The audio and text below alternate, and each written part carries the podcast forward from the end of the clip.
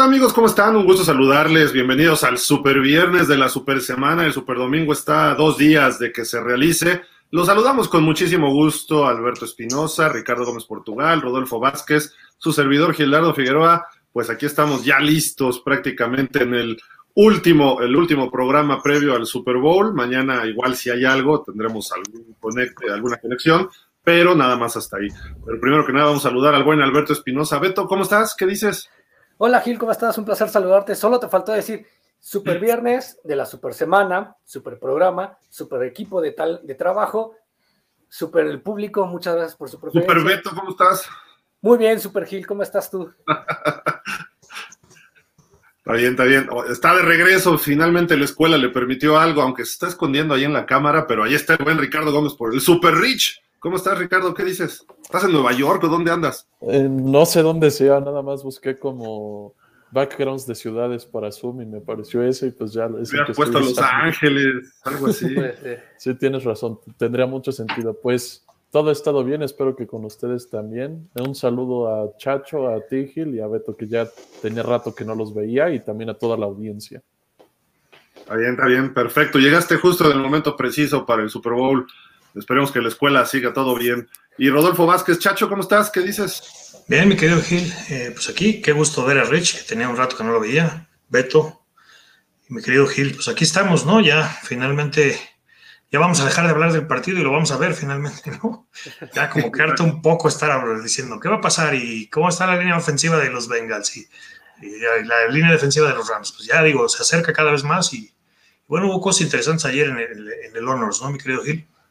En el Honors, el Hall of Fame.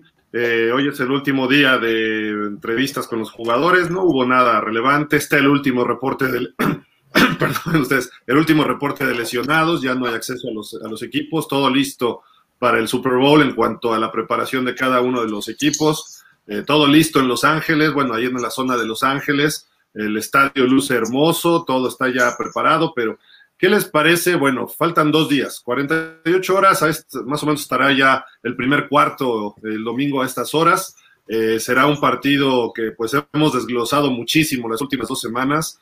Y pues, ¿qué les parece si hacemos el tail of the tape?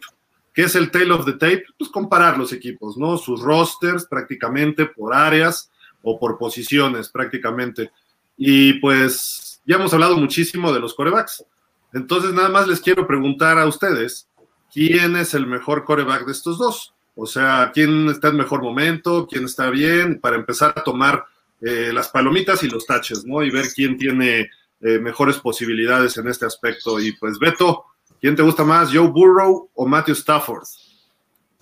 Sinceramente, eh, prefiero más a, Matt Stafford. Fue uno de los que toda la vida siempre se lo pedía a Jerry Jones, llegaba y decía, hace ese bombazo, hace esa negociación gigante terminando la temporada, tráete a Matt Stafford porque estaba siendo desperdiciado en, en Detroit. Lo de Joe Burrow es sorprendente, pero me quedo con Stafford porque pues desde Detroit me empezó a, cautivar más Stafford eh, con su estilo de juego, con su liderazgo, a pesar de tener un equipo perdedor.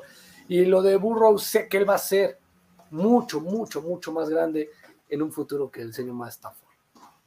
Ahorita dices Palomita más Stafford. Ahorita Palomita más Stafford. Rich, ¿tú con quién te quedas? Yo estoy de acuerdo con Beto, me voy a quedar con Matthew Stafford, a pesar de que los dos han tenido muy buenas temporadas. Y Joe Burrow, pues, ha hecho de los bengalíes la cenicienta de esta temporada, ¿no? Pero a final de cuentas, creo que importa mucho el apoyo que tengas como coreback para tu desempeño, ¿no? Y yo, por lo que veo, creo que Matthew Stafford tiene el mejor receptor de toda la NFL y por eso es que me voy a quedar con él. Además de que tiene mejor línea ofensiva y entonces creo que tiene muchas más facilidades, pues, para para tener efectividad por la vía aérea. También añades a Odell Beckham, que Cincinnati, claro que también tiene un gran grupo de receptores, pero no creo que tengan un receptor como Cooper Cup. Además de que Joe Burrow jamás ha enfrentado a un corner como Jalen Ramsey. Entonces, si desaparece Jamar Chase, sabemos que por ahí está T. Higgins, pero si también desaparecen a T. Higgins, ¿quién va a ser el jugador que pueda tomar la batuta? ¿no? Entonces, yo no sé qué vaya a pasar con Borro enfrentándose a un perímetro tan bueno. Por eso es que me quedo con Stafford. Ya lo vimos contra una muy buena defensa como lo es Tampa Bay. Entonces creo que para mí es la segura, el número 9 de, los carneros. El 9 azul, bueno, el 9 blanco va a ser en este Super Bowl, ¿no? Chacho, ¿con quién te quedas? ¿Con el jovencito o con el veterano?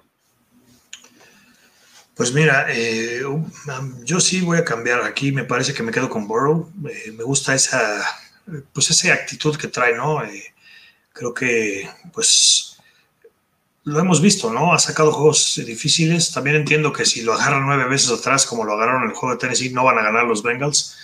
Pero hace cosas increíbles, ¿no? Creo que Stafford de repente, pues, hace muchos errores, ¿no? Y esos errores, pues, les han costado. Eh, algunos juegos en temporada, desde luego en playoff no les costó tanto, pero creo que eh, hay dos puntos aquí. Me parece que los Rams dependen mucho menos de Stafford que los Bengals de Burrow, ¿no? Eso es eh, uno.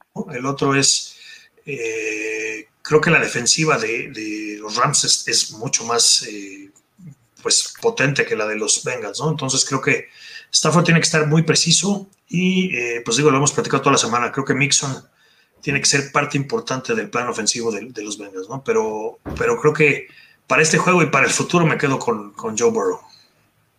Perfecto, perfecto. Yo, yo voy con Matthew Stafford porque los playoffs que ha estado dando, seis touchdowns, solo una intercepción, y la intercepción, perdón Chacho, pero era holding o interferencia de la defensiva de los 49ers. Hubo mérito después que le mete la mano por ahí y es una. El pase iba bien lanzado a final de cuentas, ¿no? A pesar de todo esto, esa intercepción no debió haber existido. Burrow no ha sido el Burrow de la temporada regular. Creo que le ha faltado un poquito en playoff, pero ha cumplido en los momentos importantes. Eso es lo que hay que señalar. Eh, tampoco se ha enfrentado una defensiva tan sólida como los Rams, y por eso para este juego me quedo con Matthew Stafford. Pero estoy seguro, lo que dices, Beto, que Burrow puede convertirse en el próximo Tom Brady, Manning, de esos niveles, ¿no? Tiene todo para hacerlo pero ahorita en estos momentos me quedo con Matthew Stafford por poquito. Eh, ya platicamos también la semana de los corredores. Y ahí quiero empezar con Chacho. Ya también lo habíamos dicho, pero si quieres sintetizamos, Chacho, lo que se platicó. ¿Quién te gusta más, los corredores de los Bengals o los corredores de los Rams? Pues mira, eh, creo que los corredores de los Bengals han hecho eh, un mejor trabajo. Los, los, Rams regresa por ahí uno de los corredores, no sé quién, no me acuerdo el nombre ahorita, regresa para el juego. ¿Quién? Henderson. Ah, Henderson, exactamente. Eh, y creo que hemos visto Cam Akers, pues bueno, finalmente regresó después de que parecía que iba a estar fuera el resto de la temporada. Y pues por ahí fumbleó un par de veces en el juego de Tampa, ¿no? Un juego que tenían ganado fácilmente, los, los Bucks regresaron, pero no les alcanzó, ¿no? Entonces creo que, eh, pues yo lo he dicho toda la semana, me parece que Mixon va a ser un arma muy importante creo que es un, jugador eh, que, va a ser eh, pues clave, ¿no? O sea, más que, o sea, desde luego sabemos que Burrow, lo que puede hacer Burrow y lo que puede hacer con Jamar Chase, eh, pero creo que Burrow es, perdón, Mixon es, es, el punto medular del asunto, ¿no? Y bueno, es correrle el balón a los Rams, ¿no? Que se, demostró en la temporada que se puede hacer, a lo mejor no en, no en postemporada, pero en la temporada sí, eh, pues se les, se les, podía correr, ¿no? Entonces, pues creo que eh, es importantísimo que Mixon tenga un buen juego. Pues del otro lado, pues los Rams tienen un juego un poco, eh, pues realmente tiran más el balón, ¿no? O sea, no, no, es que, no es que Cincinnati no lo haga, pero creo que pues los Rams tienen otras maneras de ganar el partido, ¿no? Aquí me parece que sí es básico que Mixon lleve un partido y me parece que de, de los dos cuerpos de corredores, me quedo con el de Cincinnati simplemente por Mixon, ¿no? Y está Perrine, ¿no? Que también es bueno, entonces creo que pues tienen ahí un buen punch los, Bengals. Es un Perrine ese Perrine. Oye, este Rich, ¿tú con quién te quedas? Mm, pues mira, si tomáramos en cuenta nada más el primer corredor, te diría Cincinnati por mucho, pero supongo que lo estamos haciendo de toda la unidad, ¿no? Entonces voy a decir que los carneros, porque Creo que tienen a tres hombres que han sido titulares en su carrera. Henderson, Michelle y Cam Akers, pues en algún momento han sido el corredor uno donde hayan jugado, ¿no? Y de parte de Cincinnati, pues Joe Mixon sí es un gran corredor, de eso no hay duda. Semaya Perrine es un buen complemento, pero siento que es un poco inconsistente este cuatro. O sea, no, lo consideramos como de los mejores corredores complemento, ¿no?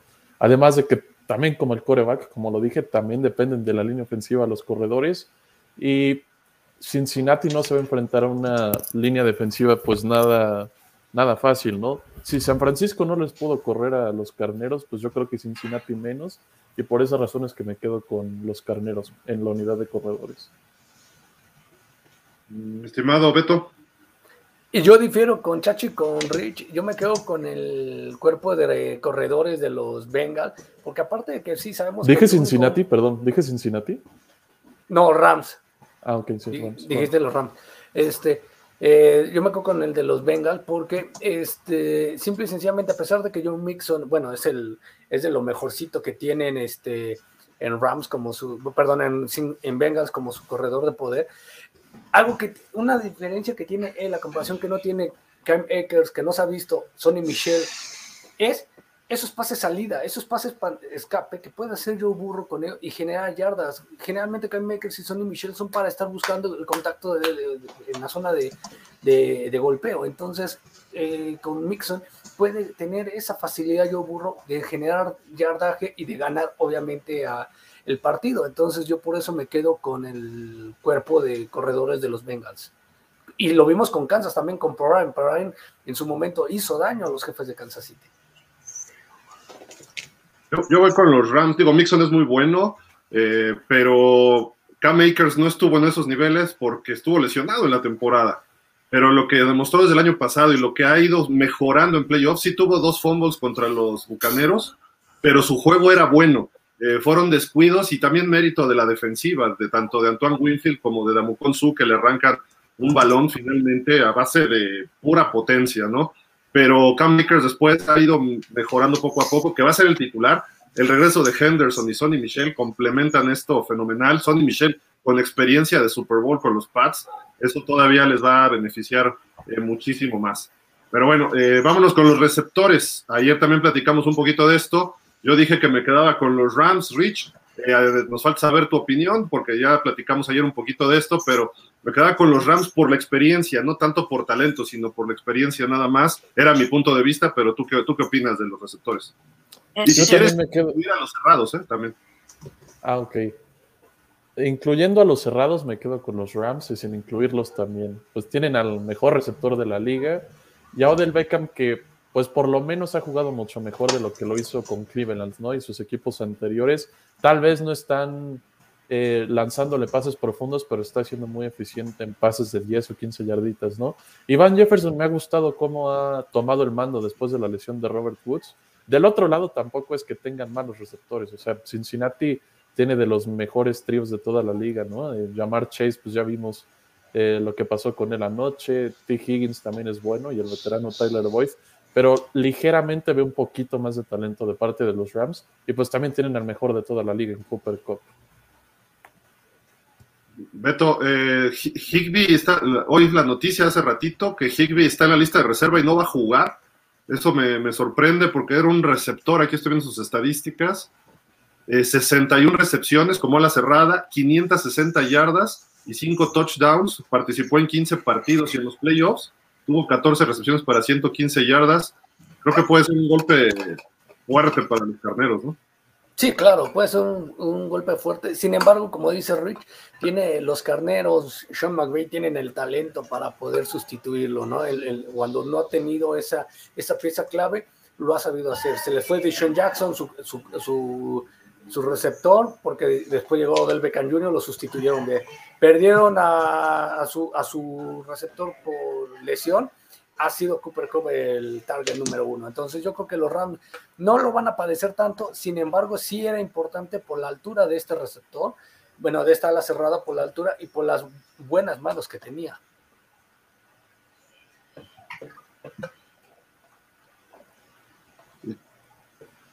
Hola, Sí. ¿Ya estoy? ¿Me ven? Ya. Ah, ok como que se bloqueó aquí un poquito.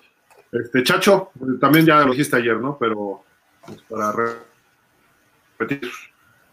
Este, bueno, creo que, eh, pues sí, ayer todavía no sabíamos si iba a jugar Higby o no. Creo que sí es un golpe duro para los Rams, pero pues bueno, como dice Rich, creo que tienen el mejor receptor de la liga, que es Copper Cup. Eh, Copper Cup. Y por otro lado, pues está Odell Beckham, ¿no? Que no ha tenido que ser el receptor número uno y eso es lo que le viene muy bien, ¿no? Entonces, eh, creo que eh, de cualquier manera, Jamar Chase ha tenido un año excelente, ¿no? Entonces creo que eh, tanto Higgins como Boyd creo que son buenos receptores ahí. Y, este, y, bueno, pues lo dije ayer, ¿no? Creo que me quedo con el cuerpo de receptores de los Bengals. Pues ahí está. Entonces, ¿cómo, quedó los receptores? ¿Dos-dos?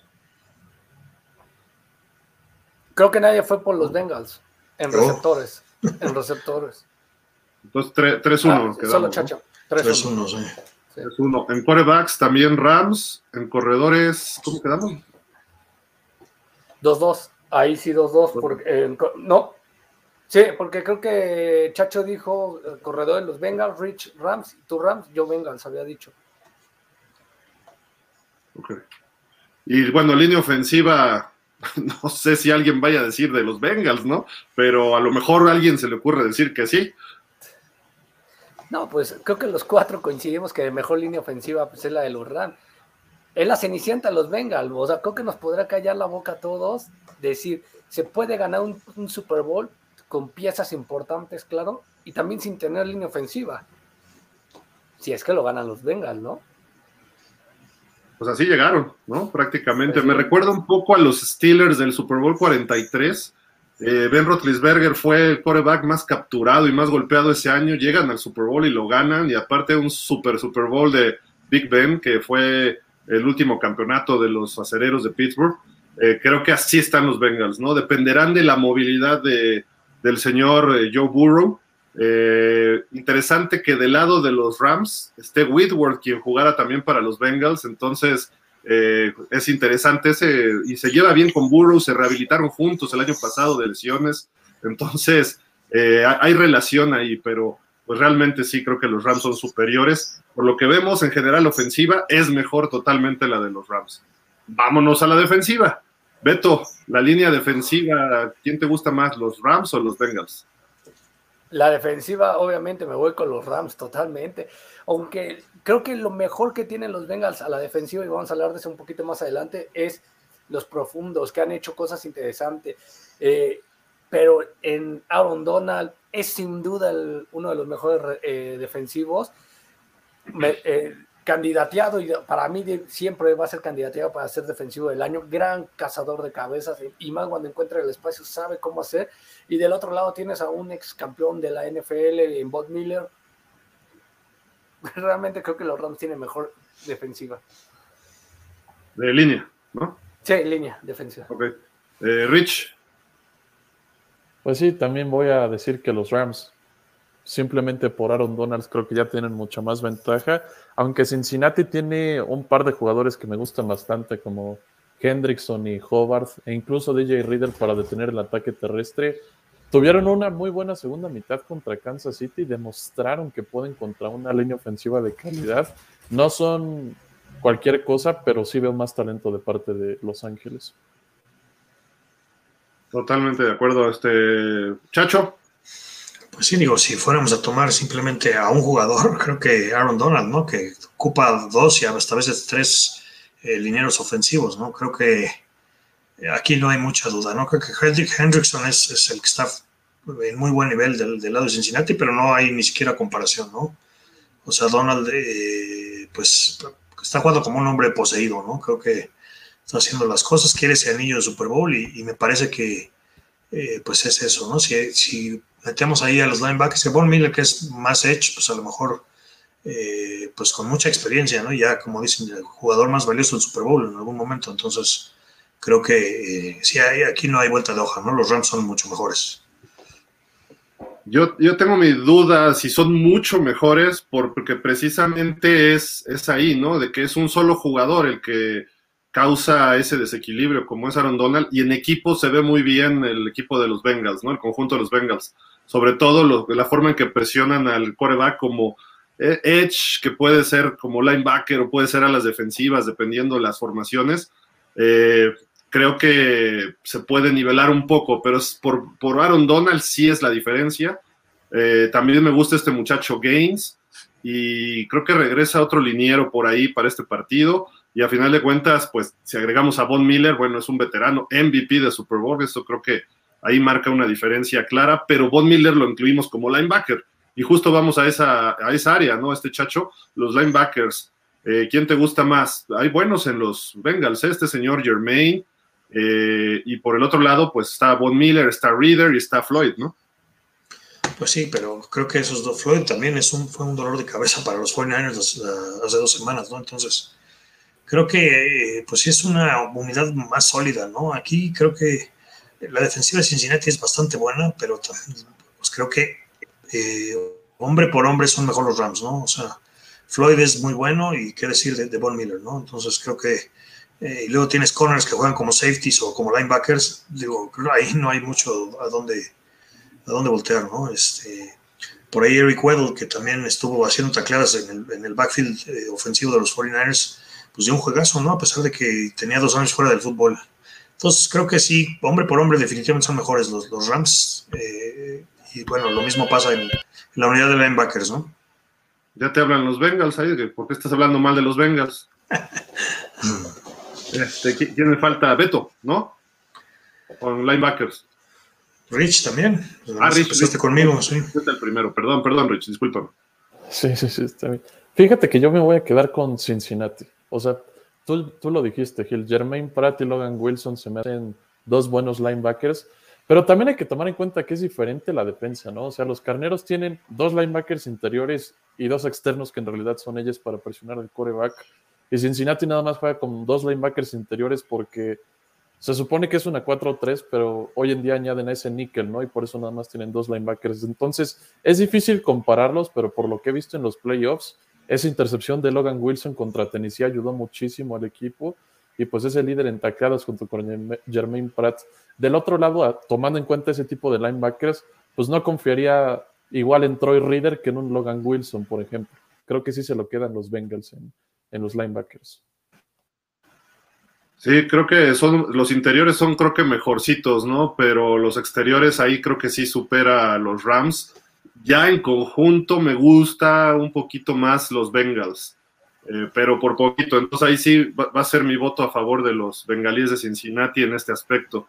Y los profundos, eh, Beto salió ahorita, pero bueno, los profundos, eh, o los backs defensivos me refiero, el tener a Jalen Ramsey, los Rams, eh, Rams, Ramsey, curiosamente coincide, ¿no? La palabra, son, pues, con eso ya tienen una ventaja enorme. Por el otro lado, quizá este Eli Apple es el veterano que está ansioso de poder cubrir a Odell Beckham Jr., que además jugaron juntos en los Gigantes. Eh, han hecho buen trabajo en los playoffs, ¿eh? la secundaria de los Bengals. Eh, pero la llegada de Well, como dice Chacho, la experiencia está al lado de los Rams casi en todos los aspectos y por eso eh, mi voto va ligeramente favorecido al conjunto de los, eh, de los Rams. Eh, ¿El tuyo, Rich? También me voy a quedar con los Rams, a pesar de que, como bien dices, los dos son buenos perímetros. Ambos equipos cuentan con un jugador superestrella en esa área del campo. Creo que Jesse Bates es el líder del perímetro de, de Cincinnati. Y ya lo dijiste, Jalen Ramsey probablemente el mejor corner de, de la actualidad en toda la NFL. Y bueno, creo que la diferencia un poquito también es como quiénes complementan esos dos jugadores, ¿no? Veo un poquito más sólido a Cincinnati en sus esquineros. O sea, no es que tengan mejores corners, sino que tienen como más profundidad, por así decirlo. No, no solamente tienen un Jalen Ramsey, por ejemplo, tienen tres cumplidores, ¿no? Como Eli Apple, Chidobe Agus, etcétera. Creo que lo hacen bastante bien. Pero el hecho de tener a Jalen Ramsey hace que me decante por los Rams. ¿De Chacho? Pues sí, eso está, está complicado, ¿no? Creo que sí, las dos defensas son buenas. Me gustó mucho lo que hizo Bates en, en, postemporada. Creo que es muy buen, muy buen safety, ¿no? Entonces creo que eh, pues es el líder de esa, de esa defensiva. En los Rams pasa algo raro. Creo que el, jugador que más por su brillo, a lo mejor no es que sea el capitán dentro del equipo, eh, o al menos en la, sección de profundos, eh, pues es Jalen Ramsey, ¿no? O sea, es, una situación difícil donde un corner regularmente no es el líder de los profundos, ¿no? Entonces, este, pues creo que también, igual yo digo, creo que Eli Apple es bastante bueno como corner, pero no, no, hay, no hay comparación. Yo creo que sí me voy a quedar con, con los Rams, ¿no? Creo que Von Bell tuvo un buen, un, pues fue el que interceptó el pase eh, que les dio el, la última ofensiva a los Bengals para, para ganar el juego de campeonato de la americana pero creo que los Rams pues tienen, tienen mejores, ¿no? Y el hecho de que Weddle, eh, pues Weddle vino a pesar de que no había jugado, como ya lo dijimos, vino a inyectarles una energía que no tenían los Rams, ¿no? Creo que tenían problemas con, con los safeties y, bueno, pues esto cambia completamente. Ahí tienen mucha experiencia y bueno, eh, el hecho de que Weddle esté en el equipo, pues es lo que hemos platicado todo el año, ¿no? O sea, los Rams están listos para ganar ahorita y en este momento. Si no ganan es un fracaso y el futuro pues lo comprometieron, ¿no? Entonces creo que, eh, pues creo que eh, me voy a quedar con la, con, con la unidad de los Rams. Sí, para los Rams prácticamente es todo o nada, ¿eh? Si, si, no lo ganan, les puede pasar lo de hace tres años, que tendrán que iniciar otro proceso nuevo porque eh, invirtieron todo. Su siguiente primer eh, pick de primera ronda, mejor dicho, del draft será hasta el 2024. Este año no tienen, el año que entra tampoco. Eh, pero bueno, precisamente hablando de los backs defensivos de los Bengals, quiero nada más compartirles aquí, déjenme ver una foto que habla de los playoffs, lo que han hecho, y curiosamente está eh, interesante. ¿Por qué? Por el hecho de que, eh, déjenme ver, nada más el encuentro para no quemar la, el comentario antes de tiempo. ¿Dónde quedó? ¿Dónde quedó? Aquí está. Y la subimos en este instante. Déjenme, aquí está. El caso es que la defensiva secundaria se ha visto bien contra Tannehill en la ronda divisional, interceptaron tres pases. Eh, contra Mahomes le interceptaron dos pases en la segunda mitad. Y contra los este, eh, Raiders en la primera ronda también tuvieron una intercepción, aunque ahí fue un linebacker prácticamente, pero eh, lo que vamos a compartirles, chequen esto, ¿eh? ¿Por qué? ¿Dónde quedó? Acá está. Hay una imagen de los tres partidos, pero que sirva para ilustrar, porque curiosamente el último pase de cada uno de sus rivales de los playoffs terminó siendo interceptado. El de Derek Carr, ahí que me parece que fue Pratt, ¿no? El que intercepta. Luego el de Tannehill, que lo interceptan ahí también este otro linebacker después de una desviada de, me parece que fue Aguse o fue Eli Apple. Y el último que ya mencionabas, Chacho, en tiempo extra contra los jefes, o sea, terminaron los tres partidos en intercepción. Y ojo, Matthew Stafford es el coreback más interceptado de la NFL. Entonces, cuidado porque pueden generar eh, entregas de balón, bueno, recuperaciones de balón los backs defensivos de los Bengals. Lo han hecho en playoff. No sería extraño ver que tenga una o dos, o quizá más, Matthew Stafford, que no ha sido muy consistente en este aspecto. Y vámonos a los equipos especiales. Eh, ahí, bueno, lo que ha hecho Ivan McPherson con los Bengals, aunque Matt Gay lo ha hecho bien, pero McPherson, mis respetos, tres, cuatro goles de campo en los playoffs de más de 50 yardas y en momentos, como dicen, clutch, es novato, eh, fue seleccionado en el draft, que dicen, ya ven por qué si hay que seleccionar pateadores en el draft. Este, creo que en ese aspecto se carga a favor de los Bengals. Creo que sería mi voto para los Bengals. Eh, por además también el pateador de despeje y en general de evoluciones creo que también van por ahí, aunque Van Jefferson lo hace bien con los Rams, ¿no? Sí, si estamos hablando simplemente del place kick o de las patadas de punto extra de gol de campo, creo que sí, definitivamente eh, Cincinnati, ¿no? Eh, el pateador de despeje, pues creo que los dos son buenos, ¿no? O sea, no, no, no pondría uno arriba del otro, ¿no? Y en cuanto a regresos, pues los dos, ¿no? De repente los Bengals echan a Chase también a, a regresar patadas, ¿no? Entonces, eh, pues eh, creo que eh, probablemente la ventaja viene desde luego en, el pace kicker, ¿no? En el pateador. Entonces, pues sí, sí me voy con Cincinnati en ese punto. En los demás, creo que están muy parejos, ¿no? Los equipos especiales de ambos equipos son bastante buenos. Rich. Yo me voy a quedar con los Rams otra vez porque sí tienen un buen pateador los Bengals y lo hacen los momentos pues, en los que más lo necesitan para ganar los partidos o para empatarlos. Pero creo que del otro lado no solamente tienes un buen pateador como lo es Matt Gay, que ha tenido una gran temporada también, en especial la regular, porque ya falló un gol de campo en esta postemporada de muy mala manera que se quedó corto contra Tampa Bay, pero también tienes a un gran pateador de despeje en Johnny Hecker, o sea, históricamente ha sido de los mejores de la liga en los últimos años. Y, el, el, encuentro de este chavito en los equipos especiales, este regresador 19, se me va su nombre, Powell, últimamente lo ha hecho bastante bien en los regresos de despeje y kickoff. Y en Cincinnati eso es lo que no veo, un regresador del cual sí tengas miedo, ¿no? Por lo menos. Tal vez no, no le tengas tanto miedo como un Devin Hester, claro, pero sí hay que tener cuidado con ciertos jugadores que devuelven las patadas y eso no lo ven en Cincinnati y por esa pequeña diferencia me quedo con Los Ángeles. Pues ahí está. Beto, nos falta toda tu defensiva. Creo que sí hablaste de la línea, ¿no? Sí, de la línea eh, me quedé de los Ram, de los profundos, creo que tienen mejor equipo de profundos los Bengals. Ahí en los profundos me quedaría con los Bengals por la situación de lo que le hicieron a Mahomes, ¿no?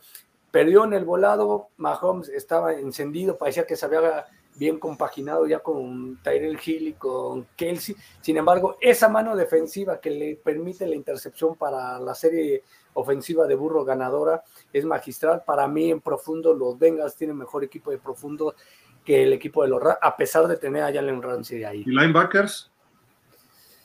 Me quedo con los Rams. En linebacker me quedo con los Rams. ¿Equipos especiales? Híjole, en equipo coincido con lo que dice Rich, en equipos especiales coincido con lo que dice Rich. El, pateador a veces puede ser indispensable, una gran, este, un gran regreso, no solo a zona de anotación, sino una buena posición de terreno, es indispensable. Los Bengals carecen de eso. Me quedo con los, este, con los Rams. Entonces, defensiva también está a favor lo que vimos de los Rams. Y en equipos especiales estamos divididos 2-2, ¿no? Más o menos. Sí. Y pues nos falta el cocheo. El cocheo, eh, pues Sean McVay ya estuvo en un Super Bowl, es, el, es de los coaches que más rápido llegan a su segundo Super Bowl. Creo que entre ellos está Mike Tomlin, George Seifert, eh, no sé si algún otro por ahí se me escape, pero que en su quinta, Jimmy Johnson en su quinta temporada tuvo ya dos Super Bowls. Eh, la mayoría han ganado su segundo Super Bowl. Tomlin perdió el segundo, eh, McVeigh a ver si puede ganar el segundo porque perdió el primero. Tanto Cipher como Jimmy Johnson ganaron sus dos. Así de que vamos a ver en estos, eh, su quinta temporada al frente, a ver si puede lograrlo. Eh, Zach Taylor era su asistente hace tres años, ¿no? Entonces, eh, se lo conoce, yo creo que de, de regreso, todas sus tendencias, sabe qué le gusta, qué no le gusta a Sean McVay. va a ser interesante, pero está debutando en playoff y tiene un equipo muy joven y eso será importante ver cómo puede manejar este, este equipo. Eh, Rich, ¿con quién te quedas de coacheo? Pues de plano me voy a quedar con Sean McVay, creo. Creo que todo se lo di a los Rams en... Todito se los di a los Rams si, me quedo con Sean. Ah, bueno, que, claro, si tú le quieres dar todo a los Rams, está bien, dale todo.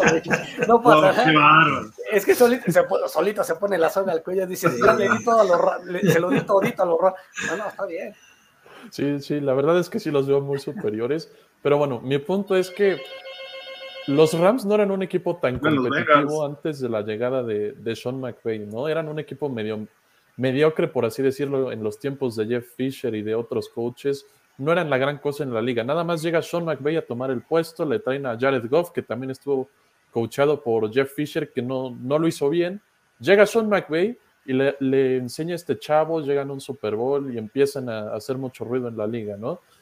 Y del otro lado, Zach Taylor creo que no tiene la capacidad para tener éxito con un quarterback pues tan limitado como Jared Goff. Lo vimos la, temporada pasada, se lesiona Joe Burrow, tienen que entrar Brandon Allen y Ryan Finley en, en ciertas ocasiones y Cincinnati nada más termina ganando cuatro partidos. Creo que más que Zach Taylor es un buen coach, depende mucho de un solo de dos jugadores que son Joe Burrow y Evan McPherson.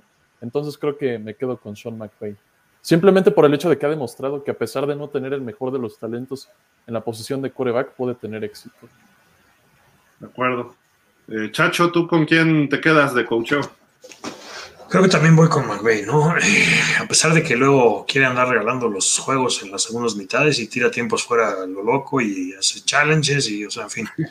Pero creo que, digo, general armado muy buen equipo. Eh, le dio hace unos años para llevar al Super Bowl con Jared Goff, lo cual tiene mucho mérito, a pesar de que no pudieron hacer nada en el Super Bowl, pero creo que, eh, pues sí, el equipo está bien coachado, la defensiva es, es bastante buena y creo que sí, yo también estoy de acuerdo con Rich. Eh, Taylor depende mucho de dos jugadores, ¿no? Entonces, de la, especialmente de, pues, de las eh, genialidades de, Joe Burrow, ¿no? Entonces, pues sí, creo que como coach me quedo ahorita con McVeigh. Eventualmente Zach Taylor puede ser muy bueno, pero hoy, ahorita, en este momento, a dos días del Super Bowl, me quedo con Sean McVeigh. Y, no solo head coach, sino todo el staff, ¿no? Creo que también ahí hay un poquito más de experiencia en el lado de los, de los Rams. Kevin O'Connell, que va a ser el siguiente head coach de los, de los vikingos.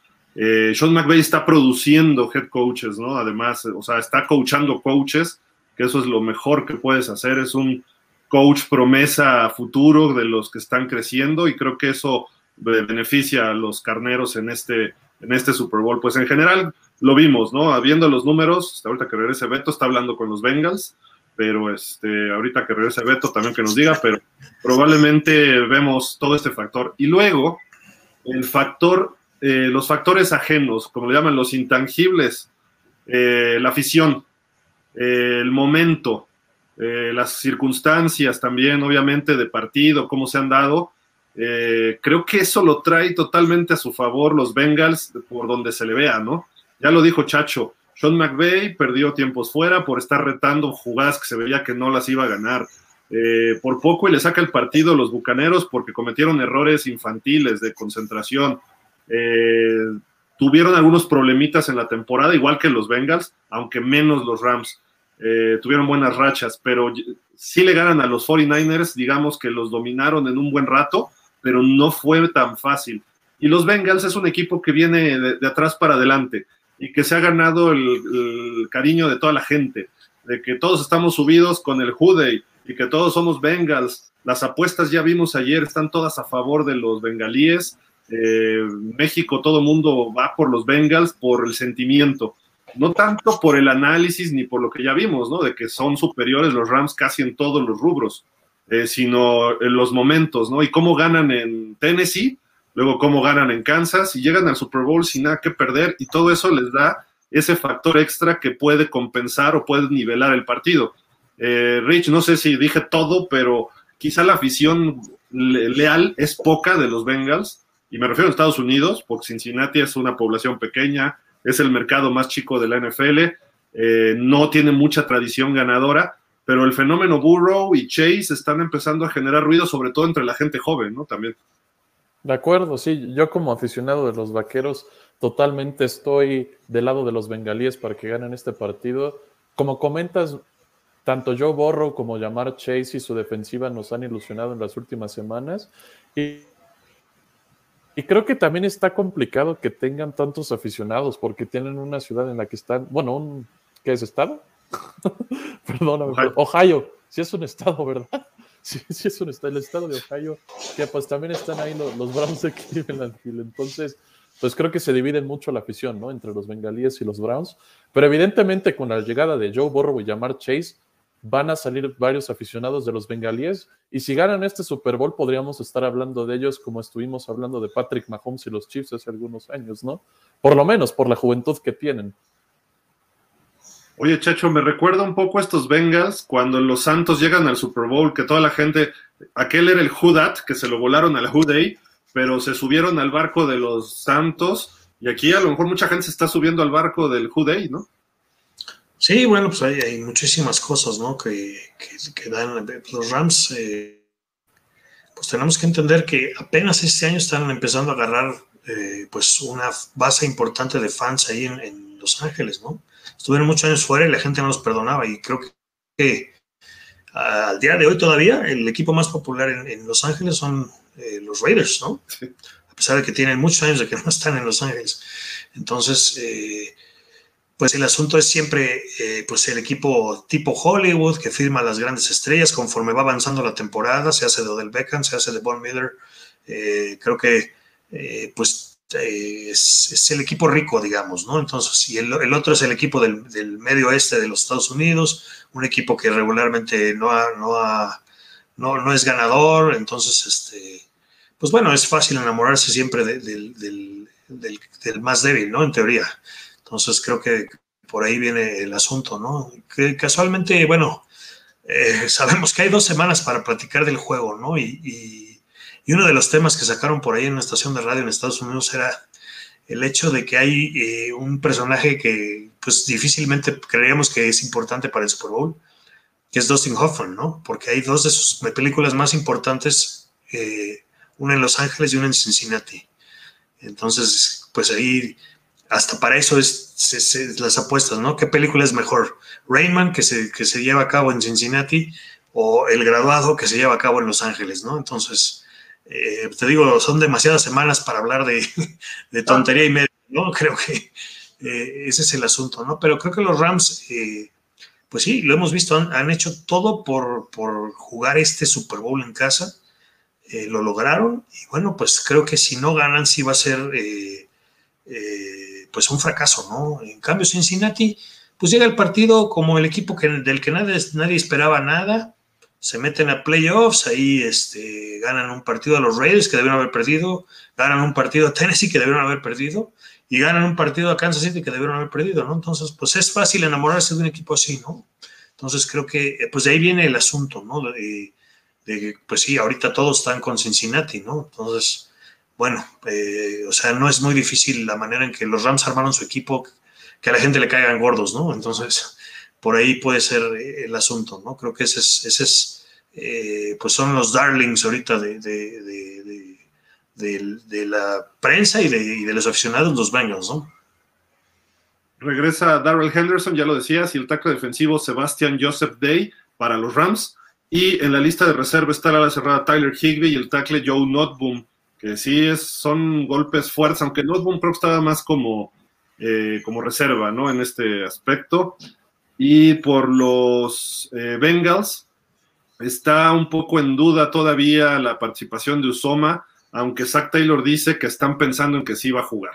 ¿no? Zach Taylor, el coach de los bengalíes, de este ala cerrada que parecía, se fue hasta en el carrito de las desgracias en la final de la americana y pues se quitó el, todo el soporte que traía cuando salieron de Cincinnati, lo aventó y dijo, vamos a jugar y vamos a ganar, ¿no? Es, se agradece, pero también hay que tener cuidado con las carreras, ¿no? Pero en fin, ahí está. Amigos, díganos qué les parece estos análisis, quién les gusta más, qué corebacks, qué corredores, receptores, líneas, eh, defensiva, ofensiva, linebackers, coaches, eh, afición. Sabemos, bueno, saludos a Rams Fans México, saludos a Mex Bengals, que por cierto Arturo Irigoyen fue entrevistado ahí por, los, eh, por la gente del Heraldo de México. Busquen ahí en el Heraldo TV su entrevista, toda la colección que tiene. También a Uriel González de Rams Fans México hizo una entrevista, me parece que en el Universal, una cosa así. Entonces, la afición por estos dos equipos está y prácticamente México está listo para este partido. Quizás sea más cerrado de lo que parece. Eh, muchos dicen que sí van a ganar los Rams, pero que incluso por dos puntitos o tres, no cumpliendo la línea, ¿no? Pero bueno, eso ya será cuestión de cómo se va dando el partido. ¿Les parece si cambiamos de tema rápido para platicar un poquito de los NFL Honors de anoche? Que pues no, no causó sorpresa ninguno realmente, pero pues empezaron con el mejor defensivo. Rich, ¿qué puedes hablar de este hombre? Pues mira, tuvo 22 capturas y media, empató la marca de todos los tiempos para una temporada de Michael Strahan. Y me podrías decir, ay, empató la marca nada más porque en esta temporada hubo 17 juegos. No, ese no es el caso para TJ Watt. Jugó nada más en 15 partidos. Entonces, bajo el formato que estábamos manejando anteriormente, el tradicional de 16 juegos, jugando bajo ese formato, TJ Watt aún así hubiera empatado la marca. Y no solamente es la cantidad de capturas que consiguió, creo que como liniero defensivo, bueno, en su caso es un linebacker externo, ¿no? Pero fue en una 3-4 en Pittsburgh en su caso, como linebacker externo, es más todo el caos que generas allá atrás de la línea de golpeo. Porque también si comparamos las estadísticas de Michael Strahan contra TJ Watt, pues es muy interesante este tema de que el 90 de los acereros lo está haciendo contra otro tipo de corebacks que ya se saben mover muy bien tanto dentro y fuera de la bolsa, que son más corredores. En los tiempos de Michael Strahan no existían ese tipo de corebacks. Creo que tiene mucho más valor de lo que aparenta esta, esta marca del 90 de los acereros. Totalmente merecido ese premio. Incluso creo que se perdió hasta medio juego por ahí, tenía un problema en un tiro. O sea, no fueron ni siquiera los 15, Rich, sino como 14 y medio, una cosa así de partidos. Si hubiera jugado uno más, probablemente tendría ese récord de Michael Strahan, que además se lo regaló Brett Favre, siendo realistas. Pero bueno, este, el, momento del año, Chacho, fue el gol de campo de 66 yardas de Justin Tucker contra Detroit, pega en el poste y se mete. pues fue, fue especial, ¿no? Ese, ese récord, porque no pasaban de los 64 yardas, si no mal recuerdo, ¿no? Y ahorita ya 66 es el récord. Exacto, creo que cuántos años tuvo el récord de Tom Dempsey, ¿no? O sea, impresionante. Y creo que aquí, pues, eh, otro otro corazón roto para los Leones de Detroit, ¿no? En ese partido lo platicamos en su momento. eh, jugaban muy bien, ¿no? Y creo que pues Baltimore es un equipo importante y, a todos los equipos les dieron pelea, ¿no? Por ahí empataron con Pittsburgh. O sea, los Leones no están mal, ¿no? Y creo que, pues bueno, los, los Ravens tuvieron que, eh, pues, tener al final de un partido que intentar un gol de campo que iba a romper el récord de la NFL. Este hombre, que bueno, hemos platicado de él, eh, su amor por la música también, pues nunca falla, ¿no? Creo que es uno de los mejores pateadores de la historia de la liga, entonces, pues si alguien debe tener el récord, creo que es él, ¿no? De acuerdo. Vámonos con el que sigue, que fue Llamar Chase, el novato ofensivo del año. Creo que sí había algo de competencia, ¿no? Pero, pero poca. Se llevó todos los votos menos uno. Y ese voto fue con Mac Jones, ni siquiera fue con Najee Harris ni con Jalen Waddle, sino fue con Mac Jones. ¿Quién votó por Mac Jones? Por Dios, yo creo que alguien de Boston, ¿no? Nada más. Pero Jamar Chase lo que hizo y lo que ha representado para este equipo fue fenomenal, ¿no? Esa combinación que empezó un poco lento la temporada, pero de repente se encontró con Burrow y Zach Taylor le sacó el jugo y además con los compañeros que tiene como Higgins y como Boyd, pues abrían los, los, los caminos para, para que pudiera lucir, ¿no? Aunque en playoff ha bajado un poco, eh, no, no, cabe duda que es un gran, gran jugador. La única jugada así explosiva que le vi creo que fue contra Titanes, me parece, y fue un pase corto que él convirtió como en uno de 60 yardas, ¿no? Pero eh, en general ha estado un poco limitado. Contra los Chiefs estuvo limitado la primera mitad y pues vamos a ver el Super Bowl. Seguramente va a ser el, el señuelo para la ofensiva de los Bengals, ¿no? Porque eh, no sé si Ramsey lo vaya a cubrir todo el tiempo, pero si Ramsey está con él, pues Burrow va a tener que ir con los otros dos receptores. Me gusta lo que hizo este hombre, se veía lo que podía hacer. En la pretemporada, ¿se acuerdan que estaba tirando pases, ¿no? Y que no podía cacharlos y decían, ¿qué le pasa? Ya le entró un slump ahí o una brujería. Y finalmente en la temporada regular tomó su ritmo y vámonos, hasta novato ofensivo del año, ¿no? Hay que recordar que su último partido fue en 2010 2020, no 2019, ¿no? Porque no jugó en 2020 por la pandemia. Entonces, digo, no jugó en LSU ese año, ¿no? Entonces creo que, eh, pues, le iba a tomar trabajo, eh, le iba a costar trabajo agarrar el ritmo otra vez, ¿no? Pero una vez que lo agarró, pues se convirtió en un arma muy importante, ¿no? Pero, pero el hecho de no jugar un año, pues sí es difícil, ¿no? Su último juego fue el campeonato, ¿no? Con Burrow. Exactamente. Oye, Rich, bueno, tú lo viste toda la temporada, a Micah Parsons, ¿no? Que se lleva el novato defensivo y creo que la votación fue unánime, tengo entendido. Sí, correcto, todos los votos fueron para Micah Parsons. Pues creo que sí se lo merecía totalmente, aunque por ahí también en las conversaciones estaban jugadores como Patrick Sertan y compañía. Micah Parsons estuvo muy cerca de empatar la marca para más capturas por un jugador novato en una sola temporada, que es propiedad de Jevon Kers, quien curiosamente es el tío del safety de los vaqueros, que también es compañero de Micah Jadon Kers. Micah tuvo 13 y media y Jevon Kers en su temporada del 99 de novato tuvo 14 y media, entonces captura, pero la diferencia es que Micah Parsons no solamente te juega como edge, te juega como linebacker interior, incluso a veces lo colocan como esquinero níquel no es tanto la cantidad de capturas, sino todo el caos que genera Micah Parsons en las diferentes posiciones del terreno de juego. Y creo que bien merecido que unánimemente haya ganado este premio. Creo que fue, perdón, lo, correcto en ese, en ese aspecto. Vámonos con el que sigue, Joe Burrow, el regreso del año. Creo que para el regreso del año, Chacho, y lo platicábamos ayer, pues es que estuvieras en un muy buen nivel y regresar de una lesión, ya dijimos lo de Alex Smith, lo de Tannehill, que son de los más recientes. Eh, creo que para el término tal de regreso, lo hubiera merecido más Dak Prescott. Eh, porque tenía buen nivel antes, se lesiona y regresa y su nivel, aunque tardó un poco este año, lo tomó en algún momento. Y Joe Burrow, como novato, se lesiona y esta temporada sigue creciendo en su, en su línea natural ¿no? de aprendizaje y desarrollo eh, cree, incluso le entregan el premio en, las instalaciones donde están ahorita los, los Bengals, da su mensaje y ahí lo deja, no se lo lleva. Como que él tampoco se siente quizá, eh, pues, eh, merecedor de ese, de, ese, de ese trofeo, no lo sé, ¿no? Pero obviamente tiene sus, sus méritos, ¿no?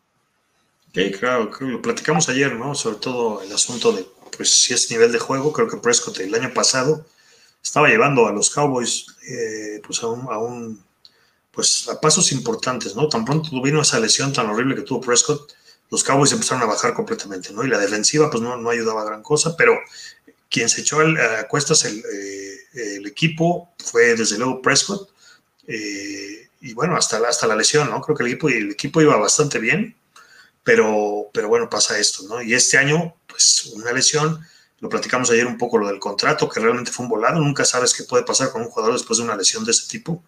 Eh, Jerry Jones apostó por él y creo que Prescott al final del día le, respondió, ¿no? Tuvo, tuvo una muy buena temporada y es, pues, digamos que está en los mejores corebacks, ¿no? Creo que no está aquí el, señor eh, Beto Espinosa, pero creo que está, en, o sea, es de los corebacks, eh, si no en el primer rango, sí está en el segundo rango, ¿no? Entonces creo que a lo mejor yo creo que ahí sí Prescott pudo haber sido. Eh, pues Burrow era su temporada novato, no traía ese gran ritmo, el equipo no estaba tan bien y este año regresó también muy bien, ¿no? Creo que mucho tiene que ver el hecho de que Prescott pues pierde en la primera ronda de playoffs y Burrow pues llega al Super Bowl, ¿no? Entonces a lo mejor es por ahí donde vinieron los votos para este premio. Y Dak Prescott que ahora están diciendo que Kyler Murray se pudiera ir a los Cowboys, Rich. Ojalá que no, ¿eh? Primero que nada, pues dicen esto de Kyler Murray porque aparente, bueno, no aparentemente, en su cuenta de Instagram borró todas las fotos que tenía usando un uniforme de los Cardenales de Arizona excepto una en la que tiene el casco de los Cardenales en el Pro Bowl y está curiosamente con CeeDee Lamb, ¿no? que es receptor de los Vaqueros, y estaban ahí los dos en una foto en el Pro Bowl. Y otra que no recuerdo de qué era, pero también dejó de seguir a los Cardenales en las redes sociales, entonces por eso es que primero inició esta teoría de que probablemente se vaya a ir a los Athletics a jugar béisbol, porque recordemos que también fue seleccionado por ellos, creo que en la octava selección del draft del 2019 y esa es una teoría. La otra es que dejó esa foto de específicamente con CD Lamb, no solo porque era su compañero en Oklahoma, ¿no? sino también porque juega con los vaqueros de Dallas y tendría él por lo menos un interés de irse de Arizona hacia Dallas, ¿no? Y también recordar que Kyler Murray estudió la prepa en Dallas, entonces conoce muy bien la ciudad y está muy familiarizado con, pues, con todos los alrededores, ¿no? Yo creo que si llega Kyler Murray por Dak Prescott, si se llega a dar ese trade, salen perdiendo los vaqueros. Como fan de, Dallas, te lo digo. Kyler Murray no es un mal coreback. Lo, que te da, que no te da Dak Prescott, es que puede correr muy bien. Eso es todo. Creo que Dak Prescott es mejor pasador y prefiero tener un mejor pasador a un mejor corredor. Pues bueno, ahí está la situación. Este, el regreso fue el señor Joe Burrow. El coach del año, decíamos, estaba quizá entre Bravel, Zach Taylor, ¿quién, ¿qué otro había? Estaba La Fleur. Y pues no me acuerdo el otro más, ¿no? Pero Bravel se lo termina llevando de los Titanes, Chacho. Eh, ¿Crees que fue lo correcto? Sí, creo que sí, ¿no? O sea, eh, Tennessee pues estuvo con muchas lesiones, especialmente su arma más poderosa, ¿no? Eh, Derek Henry, que a pesar de que seguía perdiendo, eh, seguía perdiendo partidos Derek Henry, seguía en primer lugar de la lista de corredores, ¿no? Creo que, eh, pues sí, tuvo que ajustar un poco su ofensiva, le funcionó muy bien y lograron el primer lugar de la conferencia, no les fue bien en la primera ronda, que en la segunda ronda realmente, que fue cuando Cincinnati les ganó, pero creo que eh, sí, muy merecido, ¿no? Creo que el año pasado tuvieron problemas en la defensiva, ajustaron bien este año, a pesar de que no era una súper defensiva, pero el equipo se vio muy bien, ¿no? Creo que eh, para mí sí es merecido esto. A lo mejor, pues pasa lo mismo con Burrow que y Prescott, ¿no? O sea, creo que Bravel aquí sí les dieron, a pesar de que no avanzó mucho en playoffs, sí le dieron el, coach del año y no, a, y no a Zach Taylor que avanzó hasta el Super Bowl, ¿no? De acuerdo. ¿Tú qué, qué dices, este, Rich? Yo sí me hubiera quedado con Zach Taylor, fíjate. Creo que simplemente por el hecho de que ambos equipos se enfrentaron durante los playoffs y de que Zach Taylor le ganó el duelo, aunque creo que para estos premios no se toman en cuenta los playoffs, ¿no? Solamente es lo que hiciste en la temporada regular. O sea, yo, tengo, yo tengo eso entendido. Sí. Sí, ¿verdad? Entonces, Tomando eso en cuenta, pues sí se lo doy a Mike Bravel, porque Cincinnati terminó en que cuarto lugar de la conferencia americana y, Tennessee en primero después de perder a su mejor jugador. Y que tampoco es que nosotros esperábamos que, que perdón, Tennessee iba a ser el primero de la conferencia, se desarmó totalmente su defensiva, especialmente el perímetro, y creíamos que pues ese iba a ser un problema que iban a tener a lo largo de toda la temporada, pero la verdad es que Mike Bravel tuvo listos a los suplentes en cualquier momento.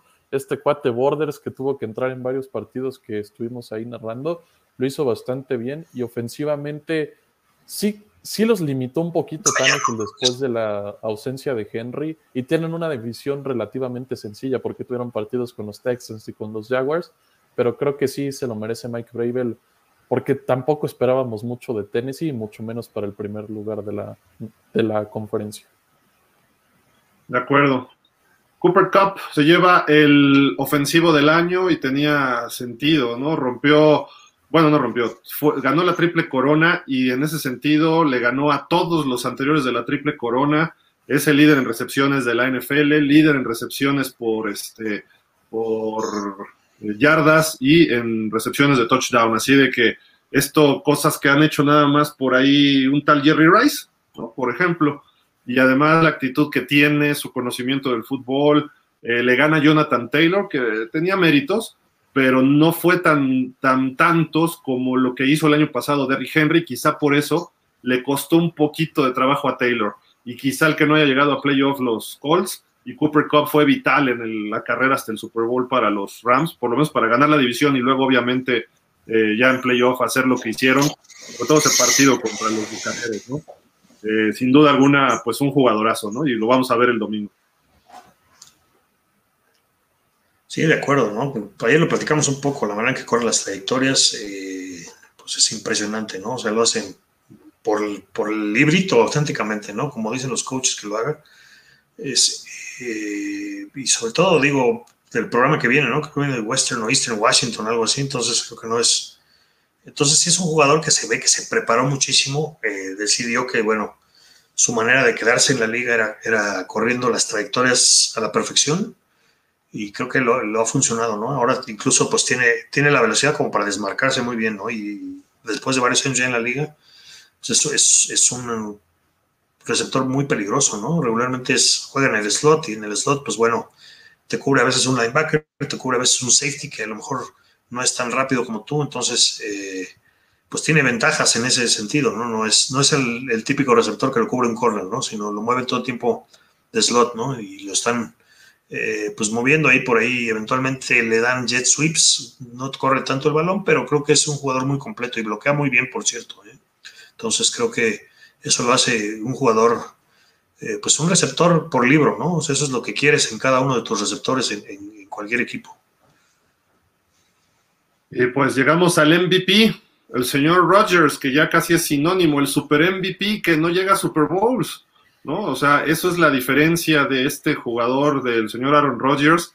Es lo mejor que tienen los Packers, pero eh, a la hora de la hora ha fallado. Otra vez falló en playoffs, eh, pero eso no le quita el mérito de lo que hizo en la temporada. Creo que fueron que cuatro o cinco intercepciones otra vez este año, muy poquitas.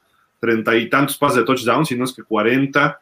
Eh, y pues su equipo fue el mejor de la liga, no solo de la conferencia, tuvo la mejor marca pero llegan los playoffs y empieza a fallar pases contra San Francisco, empieza la nevada, los equipos especiales le sacan el partido y él no puede responder, ¿no?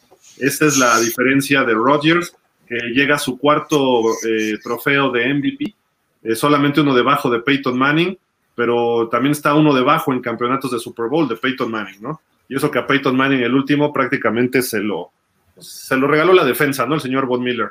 Entonces, eh, necesita un defensivo tipo Von Miller, Aaron Rodgers para ganar su próximo Super Bowl.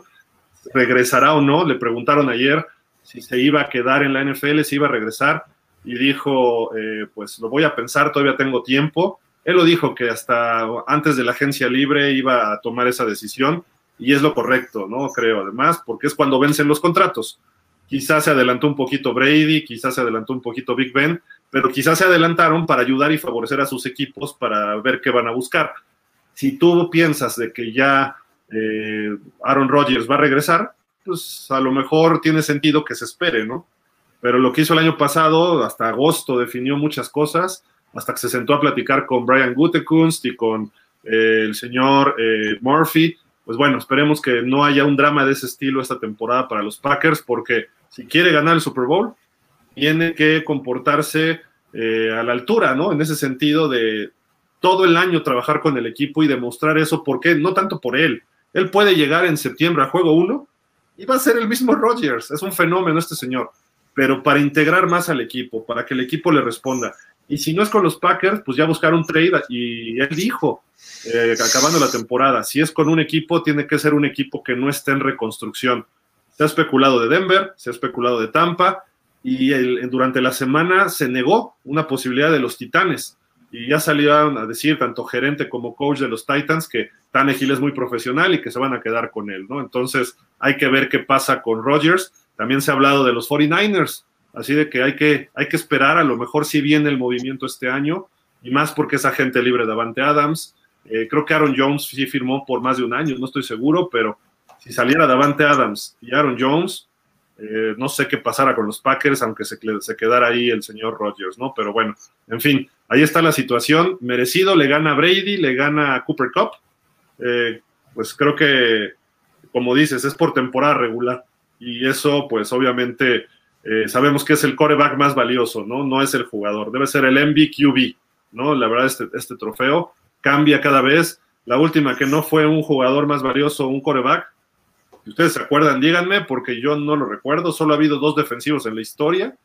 Y no sé si fue Adrian Peterson o no sé quién habrá sido de un corredor por ahí, pero tiene un buen, buen rato que no hay otro MVP que no sea coreback.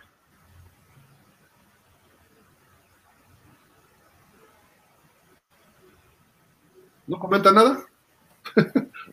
Tienes razón, pues ya lo dijiste todo y sí, este, sí, yo, yo también creo que ya, ya dijiste. O sea, sí es cierto. y ayer lo platicamos un poco, ¿no, Gil? Algo. es que ayer lo platicamos un poco, ¿no, Gil? Sabíamos que el jugador ofensivo del año iba a ser un jugador de posición, y, o sea, de otra posición que no fuera el coreback, y el, y el más valioso iba a ser uno de los corebacks. Siempre ha sido así. Entonces, no veo por qué cambiar. La liga se ha vuelto muy de corebacks. Pero si me das un segundo, ahorita te digo cuál fue el último MVP. Eh, no coreback. No coreback. A ver. Uh, corredor Adrian Peterson 2012, ya lo hallé. Sí. Con los vikingos. Anteriormente fueron seguidos en 2005 y 2006 Tomlinson, bueno, dos, eh, Sean Alexander y Ledanian Tomlinson. Corredores. Y de ahí es puros corebacks. Corebacks y corredores, corebacks. El último fue linebacker, este, Lawrence Taylor en 86. 86, sí. Mark Mosley, un pateador del lugar en el 82 de Washington. Que fue la, en la temporada de la huelga, ¿no? Y Mosley ganó varios juegos de los últimos pateadores de frente, ¿no? Exacto. Como Cockcroft, como en el del récord, ¿no? Dempsey también. Exactamente.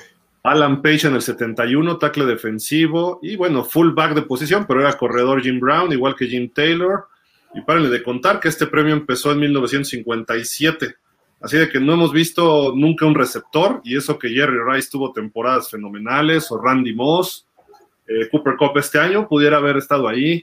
Eh, no ha habido corners, no ha habido linebackers. Bueno, linebacker externo, sí. ¿Quién? ¿Quién? Calvin Johnson también pudo haber sido MVP, yo creo. Pudo haber sido, sí, claro. Eh, todo es corebacks, corredores quizá, y dos, tres brincados ahí en la historia. Así de que ahí está la pateador. Un pateador, sí, exacto.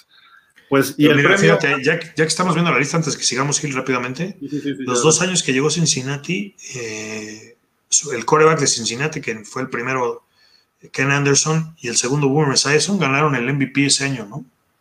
Fíjate. Burrow, pues no pudo este año, pero yo creo que Burrow va a tener algún MVP en su carrera de la NFL, ¿no? Exacto. Probablemente. Y vámonos con el premio, el Walter Payton, ¿no? Que este se entrega al, esfuerzo comunitario, lo que hacen los jugadores. Cada equipo eh, hace sus eliminatorias, digamos, propone a uno y llegan 32 finalistas. Y de estos 32 finalistas, eh, pues surge uno, ¿no? Y fue el tackle ofensivo de los Rams, Andrew Whitworth, este veterano que es, de los cuarentones en Super Bowl, va a jugar este próximo domingo. Eh, sin duda, una verdadera personalidad en la NFL y merecido, sobre todo los jugadores más grandes de edad se dedican más a esto, ¿no? Y su mensaje que dio fue, fue muy interesante y que se encontró en el partido contra los Leones a un jugador que le dijo, gracias, yo estuve en un camp tuyo y me ayudaste muchísimo y llegué a la NFL, lo hice. y eso le rindió, bueno, le, le, da mucho orgullo a él y a su esposa principalmente. Muchas veces las esposas le entran a esto más fuerte que el jugador, porque la NFL te consume, ¿no? Fuera de temporada sí lo pueden hacer, pero las esposas trabajan muy fuerte y es un mérito a veces familiar y así lo reconocen muchos de ellos, ¿no? El año pasado fue Russell Wilson, eh, famosos que han estado en este premio, obviamente Walter Payton, tras su fallecimiento le pagan este este premio antes era el True Value, que creo que era una marca patrocinadora, Chacho, no sé si... Sí, de, herramientas. Ajá. Pero creo, es más, creo que eran de herramientas de Sears, creo, bueno, de Sears, como okay. Oye, pero, pero el nombre le daba mucho valor, o sea, el verdadero valor, ¿no? Exacto, sí, sí. Dan Marino, Jason Taylor, Kurt Warner. No sé, entre algunos. Ha sido un premio que siempre se ha dado, ¿no? O sea, creo que es muy importante la imagen de la liga ah, hacia afuera, ¿no? Lo que hace la liga por los otros, cómo ayuda a la gente, o sea, en fin, creo que es un premio que, que, pues tiene su mérito, ¿no? Incluso creo que por ahí a partir de uno que ganó Drew Brees, incluso el jersey trae el, el trofeo, ¿no? Entonces, no sé si todavía lo hagan, pero me acuerdo de ese de Drew Brees por alguna razón todos los que lo han ganado alguna vez y siguen jugando les ponen ahí el parchecito, ¿no? El, primero que se lo llevó fue Johnny Unitas en 1970. Otros, Ken Anderson, el 75 de los Bengals. Luego, eh, Walter Payton fue en el 77. Roger Staubach, Joe Green, Lynn Swan, eh, Dwight Stephenson de Miami. De Seattle, Steve Largent, Warren Moon. Uh, Déjenme ver qué otros así. Troy Eggman, Dan Marino, Chris Carter, eh, Jerome Bettis de Pittsburgh. Oye, de San Francisco no veo a nadie, es Chacho. Ah, sí. Juan Baldwin en el 15. Ah, Baldwin, sí. sí exactamente. No, no, les gusta hacer labor comunitaria, yo creo. ¿En Juan Baldwin jugó en San Francisco? Jugó dos años ahí, sí. Los últimos. Me ganó varios juegos en Fantasy ahí jugando en San Francisco. ¿En serio? Sí, sí. Drew Brees, ya lo decías, Tomlinson, Jason Witten de Dallas, eh, por aquí había uno, Larry Fitzgerald y Kurt Warner, ¿no? Entre, entre varios, o sea, ha habido algunos otros. Eh, Troy Vincent es uno de ellos, también que es el representante de los jugadores, ¿no? Ante el NFL y de competencia, en fin, hay, hay varios, varios jugadores. Así, así estuvieron los Honors. Hay otros premios que son mucho de patrocinios y eso, ¿no? Me gustaba uno que daban hace unos años, que era la mejor línea ofensiva. Y ya no lo dan. O bueno, que yo sepa, no lo dan. Sí. Sí, no lo he oído yo tampoco. tenía mérito a los gordos, ¿no? Eso, la verdad.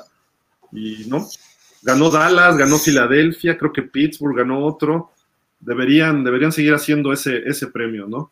Eh, pues hubo las famosas bromas, hicieron cantar ahí al comisionado Budel, eh, eh, la vestimenta, ¿no? Este, no me acuerdo cómo se llama el que, el que condujo este Keegan Michael Keegan, algo así, llega y dice, vean por ejemplo la moda y ponen a Joe Burrow con su abrigo de piel, es tipo Joe Namath y con sus cadenas y eso, y dicen, esta foto se le enseñaron a Patrick Mahomes al medio tiempo y se le olvidó cómo jugar americano, quedó tan sorprendido que se le olvidó cómo jugar, ¿no? En la final de conferencia. Y Travis Kelsey nomás puso una cara así de que qué chistosito, ¿no? Y pues, en fin, digo, es parte tipo un show al estilo Óscares, vale la pena, sí es divertido, pero pues hubo algunos momentos así como que eh, se tocó temas raciales, temas de pues las comunidades LGBT, eh, etcétera, todo esto que ha habido problemas sociales y cómo lo maneja la NFL, ¿no? Eso es importante también señalarlo. Los Manning hicieron sus apariciones. Peyton Manning da el nombramiento del cuarto MVP a Aaron Rodgers, que es el único que tiene más que él, son cinco de Manning. Entonces, en fin, creo que por ahí, por ahí fue el asunto y pues una, una ceremonia interesante y atractiva, ¿no? Pero esta es creo que la décima o, décima segunda ocasión que se realiza el NFL Honor. Pero bueno, y vámonos, este, ¿qué les parece con el partido? Bueno, ya dijimos, en la, el domingo pasado salió el Madden, hizo su simulación y termina ganando el equipo de los Bengals 24-21. Así fue el marcador final. Eh, daban a Burrow de MVP. Eh, según la, lo que es el Madden, que normalmente es muy acertado, ¿no? Este Chacho, Rich, cuando hacen estas simulaciones para el Super Bowl.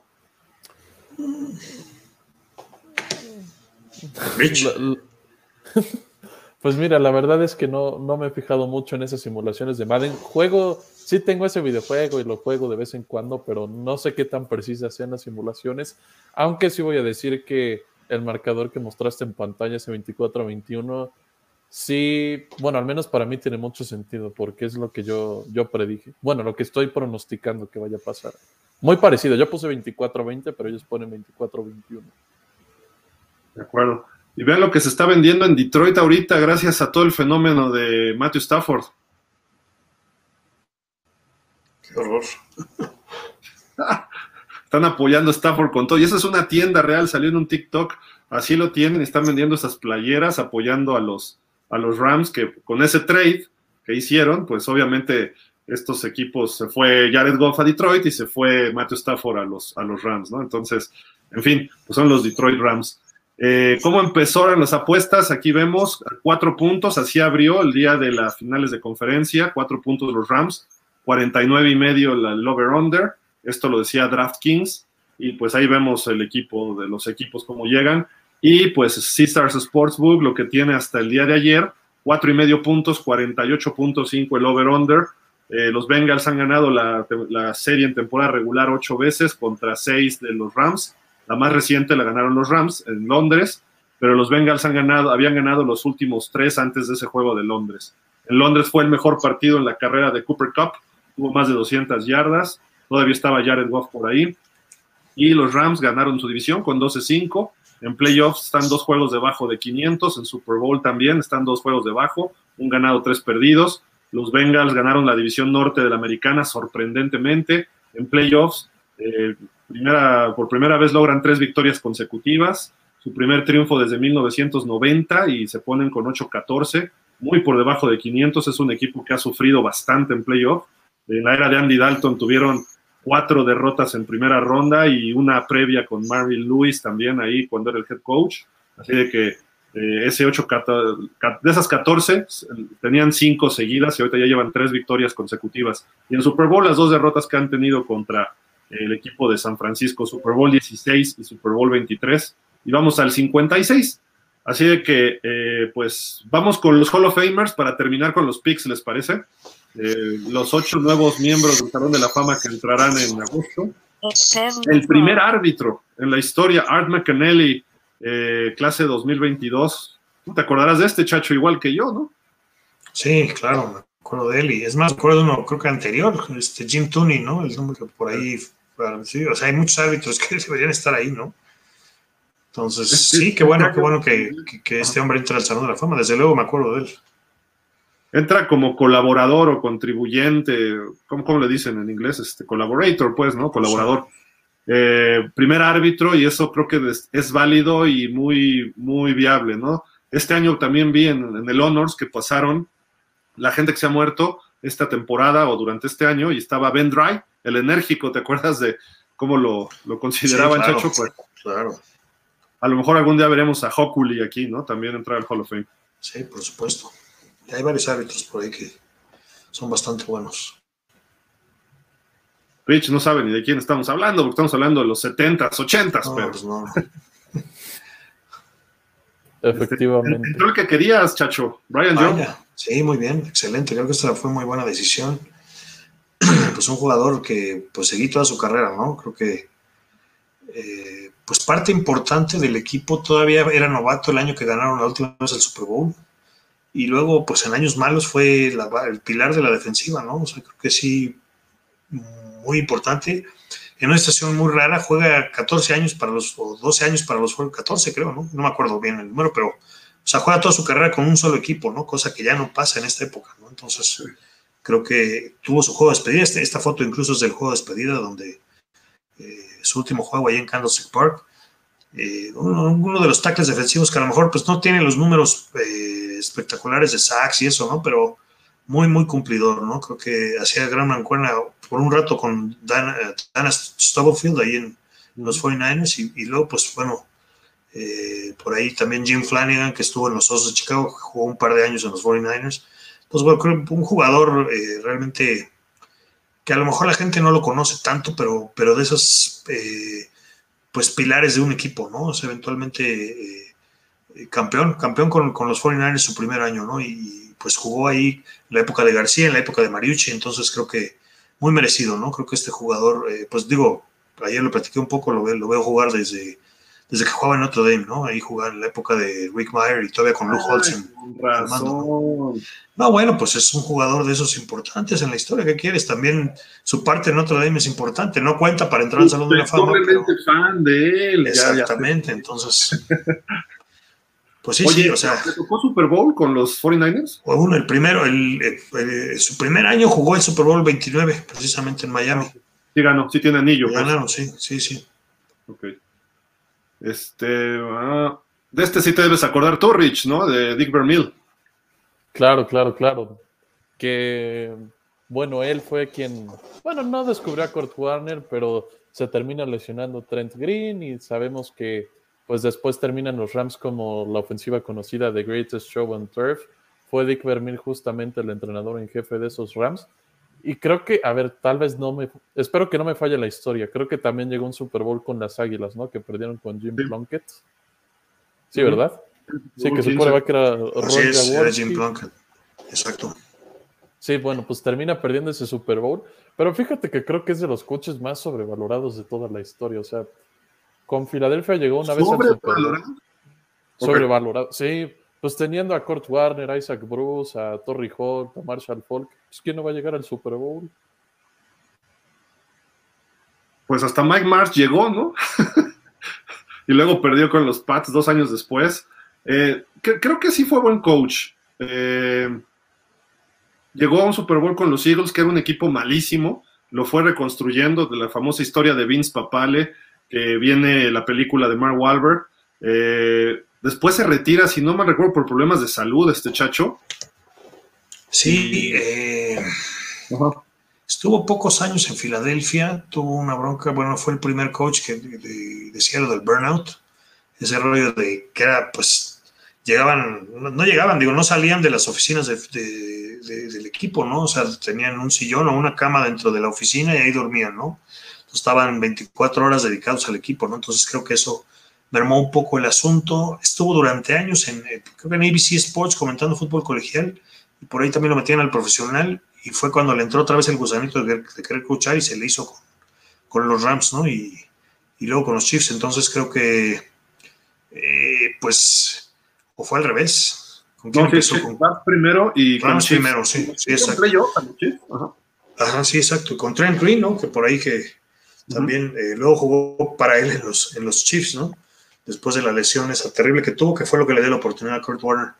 Eh, pues él estuvo en el staff de UCLA muchos años antes de ser coach de Filadelfia, ¿no? Entonces, un coach que creo que pues, tuvo una carrera que, pues, tanto coachando como, como en los medios, ¿no? Entonces, creo que eso es lo que, lo que viene. Pues llegó a dos Super Bowls y ganó a dos o tres, ¿no? Creo que, y, perdió. Dos, dos nada más, ¿no? Sí, entonces bueno, pues perdió el, perdió el de Filadelfia, pero ganó con los Rams, ¿no? Entonces, pues bueno, no sé si se ha merecido o no, pero creo que pues finalmente es parte de la historia importante, ¿no? Y en Filadelfia lo adoran todavía, igual que como adoran todavía Andy Reid, ¿no? Creo que son coaches que han llevado al equipo a, al Super Bowl y eso es lo que importa en Filadelfia, ¿no? Pero no así al señor Doug Peterson, quién sabe por qué. Ah, ese fue el problema con el dueño, yo creo, ¿no? Más bien tuvo ahí broncas, se me hace que no estaban viendo eh, lo mismo y, pues Peterson finalmente fue el que ganó el Super Bowl, ¿no? Y ahí va a estar en unos años, va a haber una estatua ahí afuera de Lincoln Financial Field. Junto a Rocky. Exactamente. Bueno, el de, sí, exacto. La de Rocky está ahí en el museo, pero, pero afuera de... Ah, bueno, hay una de Rocky también en el estadio, ¿no? No. Sí, no sé, tiene, tiene unas cosas ahí, pero bueno. Tiene un parque, ¿no? Ahora ya. sí, creo que sí. Entonces, bueno, eh, pues digo, finalmente Peterson va a ser un personaje importante porque además no solo les llevó al Super Bowl como coach, sino también fue jugador del equipo, ¿no? Entonces, ahorita pues están medio peleados, pero eventualmente Peterson va, a regresar como los héroes en Filadelfia, ¿no? Y todo por culpa de Carson Wentz y Jalen Hurts, pero bueno. Exacto. Eh, el Super Bowl que le ganan los, eh, los Raiders a Filadelfia con Dick Vermeil, estaba este receptorazo, Cliff Branch, que era un verdadero velocista, ¿no? Y era parte esencial del ataque de los Raiders con Jim Plunkett, que un brazo. Y anotó un touchdown, ¿eh? Anotó un touchdown en ese juego. Dos, ¿no? Dos, creo, sí. Creo que fueron dos. De uno. Y también le anotó a los Redskins el Super Bowl 18.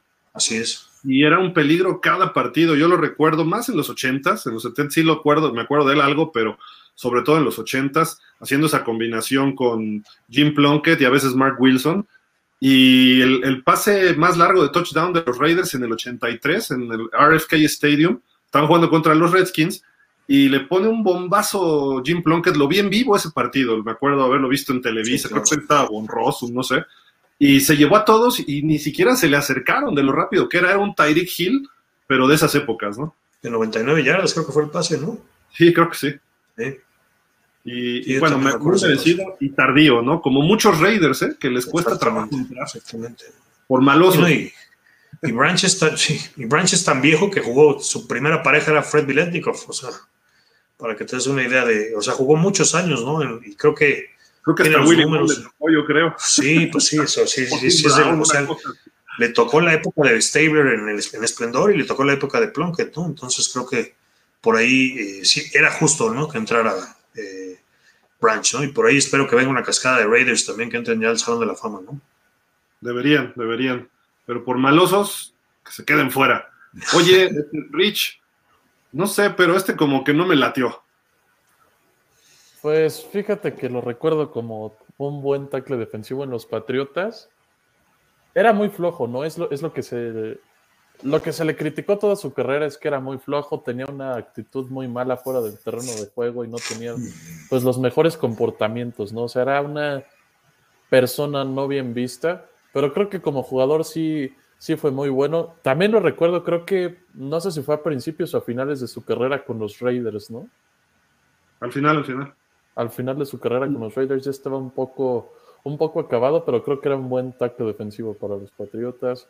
Y bueno, ¿qué, qué defensa tenían en aquellos ayeres, ¿no? Con Asante Samuel, este cuate, eh, Rodney Harrison y, con Teddy Bruschi, Mike Bravel, que era más de equipos especiales y para recibir pases, pero bueno, eh, creo que sí es merecido lo de Richard Seymour.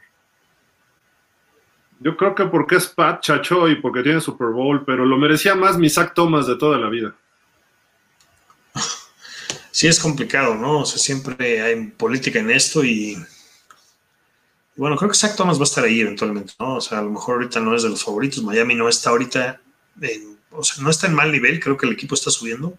Entonces, en una de esas, eh, si tiene una buena temporada, califican y avanzan un poco en, post, en postemporada pues, por ahí vamos a ver a Zach Taylor. Creo que eso es cuestión de tiempo, ¿no? Nada más el asunto es, eh, pues los Pats, sí, creo que eh, jugaron, o sea, esa, dinastía que jugó durante tantos años, pues están empezando a entrar parte de, ese, de, ese, de esa maquinaria, ¿no? Y eh, pues bueno, creo que los que votaron no tomaron en cuenta sus dos años tan malos que se echó en los Raiders, ¿no? Entonces, y con pues problemas, ahí está, ¿no? y cosas así. Sí, sí. Entonces, bueno, pues eh, finalmente ya está ahí. Es uno de los eh, jugadores de, Bill Belichick, ¿no? Que ya está en el Salón de la Fama. Otro más de esos Pats, ¿no? de los que se han elegido, yo, yo preferiría tener mejor a Teddy Bruschi o a Willie McGuinness antes que a Richard Seymour. Pues sí, de, acuerdo. O a, o a, este, bueno, Ty Loy entró, eh, Asante Samuel, a lo mejor el papá, ¿no? No sé. Pero bueno, en fin. Eh, hay, que ver qué, más viene, ¿no? Eh, uno de los, creo que es el tercer Packer de esos de los noventas, Leroy Butler, según yo, es el que inventó el Lambo Leap. En una intercepción brincó y la tribuna se volvió loca y lo abrazó, luego Robert Brooks, etcétera. Pero creo que van muy poquitos Packers de esos de los noventas, ¿no? Y llegaron a dos Super Bowls, le daban guerra a San Francisco, le daban guerra a Dallas, que eran los mejores años de estos equipos fue creciendo. Eh, no sé, por ejemplo, creo que a mi gusto a lo mejor Mike Holmgren tendría más méritos que Dick Vermeil en un momento determinado de ir al, Salón de la Fama. Y algunas personas de su staff, obviamente Andy Reid era uno de ellos. Gruden obviamente no va a entrar. Este, Mariucci no creo que haya hecho suficiente, pero eh, digo, Leroy Butler creo que era un buen corner, pero tampoco era dominante, chacho. Este, era aceptable, ¿no? Que jugaba de safety, ¿no? No, no, creo que era una corner safety, ¿no? Sí, era, safety, entonces, este... Pues bueno, creo que tuvo una buena carrera, ¿no? O sea, habría que ver, digo, yo no veía tanto los Packers, no me acuerdo mucho de él más que los juegos importantes, eh, pero bueno, pues por algo está ahí, ¿no? Y, bueno, pues eh, sí, como dices, pocos Packers de, ese, de, esa, de esa época, ¿no? O sea, había jugadores de línea que, como Aaron Taylor, que era un tackle muy bueno que tenían, eh, que no están, eh, pues Mark Chamura, ¿no? El, ala cerrada, que también era muy bueno, o sea, en fin, tampoco les daba como para una carrera de, de, Salón de la Fama, ¿no? Porque fue como que muy, también muy fugaz esa, ese, equipo de, de, los noventas de los Packers, ¿no? Que llegaron a dos Super Bowls y de ahí se apagaron un poco, ¿no? Entonces, creo que, eh, pues, no sé, la liga quería darle ahí a uno de, a alguien más que no fuera Brett Favre de esa época, ¿no? Sí, de acuerdo. Eh, por acá está muy contento Dani porque ya está el primer Jaguar Rich en el Hall of Fame. Ah, sí, este totalmente se lo merece, ¿no? Creo que Tony Boselli, pues durante los años de los 90, este, pues de origen italiano, pues fue de los mejores tackles ofensivos de toda la NFL. Y en su momento creo que fue la primera, no, fue selección de primera ronda, no sé si la primera global de parte. De hecho, creo que fue la primera selección en la historia de los Jaguares, ¿no? Sí, eso sí. sí, fue, la, fue la primera selección en la historia de los Jaguares y creo que sin duda de los mejores tackles que hemos visto en la historia del juego. Muy merecido. Sí, da, gusto ver que entren linieros ofensivos, ¿no? Que normalmente pasan desapercibidos. Y qué bueno por los Jaguars, ¿no? Que sí han tenido algún, alguno que otro Hall of Fame, pero son jugadores que estuvieron mayor parte en otro equipo, si no mal recuerdo. Habría que checarlo, ¿no? Pero eh, qué bueno que es un Jaguar Jaguar. Habría que ver qué otros, quizá Fred Taylor pudiera ser. Seguramente Tom Coughlin va a estar en el Hall of Fame algún día, ¿no? Tom Coughlin, a lo mejor eh, creo, que fue Keenan McCardle el que más estuvo, ¿no? De los dos receptores, no sé, Jimmy Smith. O sea, o sea, un equipo que realmente su, sus dos cartas de presentación fueron dos victorias, bueno, dos victorias y una derrota, ¿no? Más, una victoria y una derrota. Le ganan a Denver en un juego en, en Mile High eh, para llegar al juego, un juego que nadie daba un peso por los, por los Jaguars, eh, que haber sido 97 ese, ¿no, mi querido Gil? Sí, que perdieron con los Pats para ir al Super Bowl contra Green Bay. Exactamente, y luego pierden el juego de campeonato en casa contra los Titans eh, antes del Super Bowl 34, ¿no? Entonces, con un Mark Brunel que era un buen coreback, ¿no? Y tuvo, creo que esa fue su mejor temporada como, como coreback de los Jaguars, ¿no? Entonces, pues sí, un equipo ahí con, con, con, buenos jugadores, ¿no? Y que realmente, pues para ser un equipo de expansión, avanzó bastante, ¿no? Y por ahí veíamos del otro lado también a las Panteras de, Carolina también llegando a juegos de campeonato, ¿no? Entonces, creo que esa era la expansión en los noventas, ¿no? Realmente se, se, ajustaron rápido los dos equipos, ¿no? Entonces, bueno, creo que los Jaguars, eh, pues sí tuvieron esa época como la primera época, la primera gran época del equipo, ¿no? En donde el equipo llegaba a playoffs eh, por ahí hay un juego eh, divisional que jugaron en casa que no vamos a mencionar, eh, pero es más, creo que fue el anterior. ¿No fue 99 ese juego, Gil? Sí, fue, fue el ah, último pues bueno, de Jimmy Johnson. Fue el último Marino, ok. Entonces, bueno, pues ese fue sin duda su mejor año, ¿no? Y creo que Fred Taylor estaba al puro punto ese año, ¿no? Sí, de acuerdo. Era, era buen, buen equipo en los noventas con Top Coughlin de head coach, ¿no? Y Brunel que hacía buena chamba como coreback. Y finalmente, Chacho, Sam Mills por fin ya encuentra su espacio para ahí en, en Canton, este linebacker de los Santos, y luego terminó con las Panteras, que falleció muy joven, ¿no? No sé qué enfermedad tuvo, pero falleció muy joven y su esposa fue la que estuvo ayer presente. Eh, digo, no le quito méritos, pero nuevamente, Zach Thomas creo que era mejor que él. Pues bueno, lo que pasa es que este es uno de los jugadores, tenía ahí una línea de linebackers eh, tremenda, ¿no? Con Pat Swilling y con Ricky Jackson los, los Saints. Y este y creo que, pues bueno, ese equipo de Nueva Orleans pues no pudo tener las gracias de estar jugando con los 49ers de, de Montana en esa época, ¿no? Pero todavía en los 90 por ahí calificaron y hicieron algunas cosas. Creo que sobre todo era la, la, terna de linebackers que tenía, era lo impresionante, ¿no? Entonces, por ahí viene el asunto de, de Sam Mills y bueno, pues con Carolina tuvo buenos años, ¿no? Entonces, creo que pues este jugador sí, a lo mejor entiendo que estés molesto por Zach Thomas, pero pues Sam Mills también merece estar en el Salón de la Fama. Merecía entrar desde antes Sam Mills. Y Zach Thomas merece entrar ahorita, pero en fin, voy a tener que ir a poner una bomba al Salón de la Fama ya. Eso no puede ser. Pero en fin. Eh, este, Rich, también como que faltó de Marcus Ware, ¿no? Ahí en esta, en esta generación, ¿no? Creo que sí, ¿eh? Creo que sí pudo haber tenido cabida. Por lo menos en lugar de un jugador como Richard Seymour se hubiera, se hubiera colocado a de Marcus Ware. Sobre todo, pues, es de los... ¿Qué otro jugador de la Universidad de Troy ha salido del impacto de este hombre? Creo que nadie, ¿o sí? O sea, Troy también... No, no, ¿verdad? y Por la mano. El, el, impacto inmediato que tuvo en la liga, ¿no? No solamente con Dallas, sino con Denver también como pues su liderazgo les ayudó a ganar un Super Bowl, de los mejores cazacabezas sin duda que hemos visto. Y, con Denver hizo la combinación ahí precisamente con Von Miller, ¿no? Que terminó siendo el MVP de ese Super Bowl, eran fenomenales ellos dos. Hace seis años, tampoco hace tanto, ¿no? digo, va a estar en el Hall of Fame, pero creo que esta generación ya se prestaba para que entrara de Marcus Ware, Isaac Thomas y quizá Devin Hester, ¿no? También sería otra de las opciones que se quedaron fuera. Pero en fin, así está, así está esta generación del Hall of Fame. Disfrútenla y en agosto estaremos platicando largo y tendido de estos eh, elegidos al recinto de los inmortales. Vámonos con, déjenme ver, por acá tenemos algunos otros datitos. Ah, Torrey Hall también se quedó fuera. Es el único jugador de, bueno, uno de cinco, mejor dicho, que con múltiples temporadas de más de 1600 yardas. Y es el único receptor en la historia con seis temporadas seguidas de más de 1300. Y ni porque los Rams estaban en el Super Bowl le sirvió para, para llegar a, a Canton en esta ocasión al buen Torrey Holt. Pues mira, si me permites, ahí tengo un dato de Torrey Holt que te puedo compartir.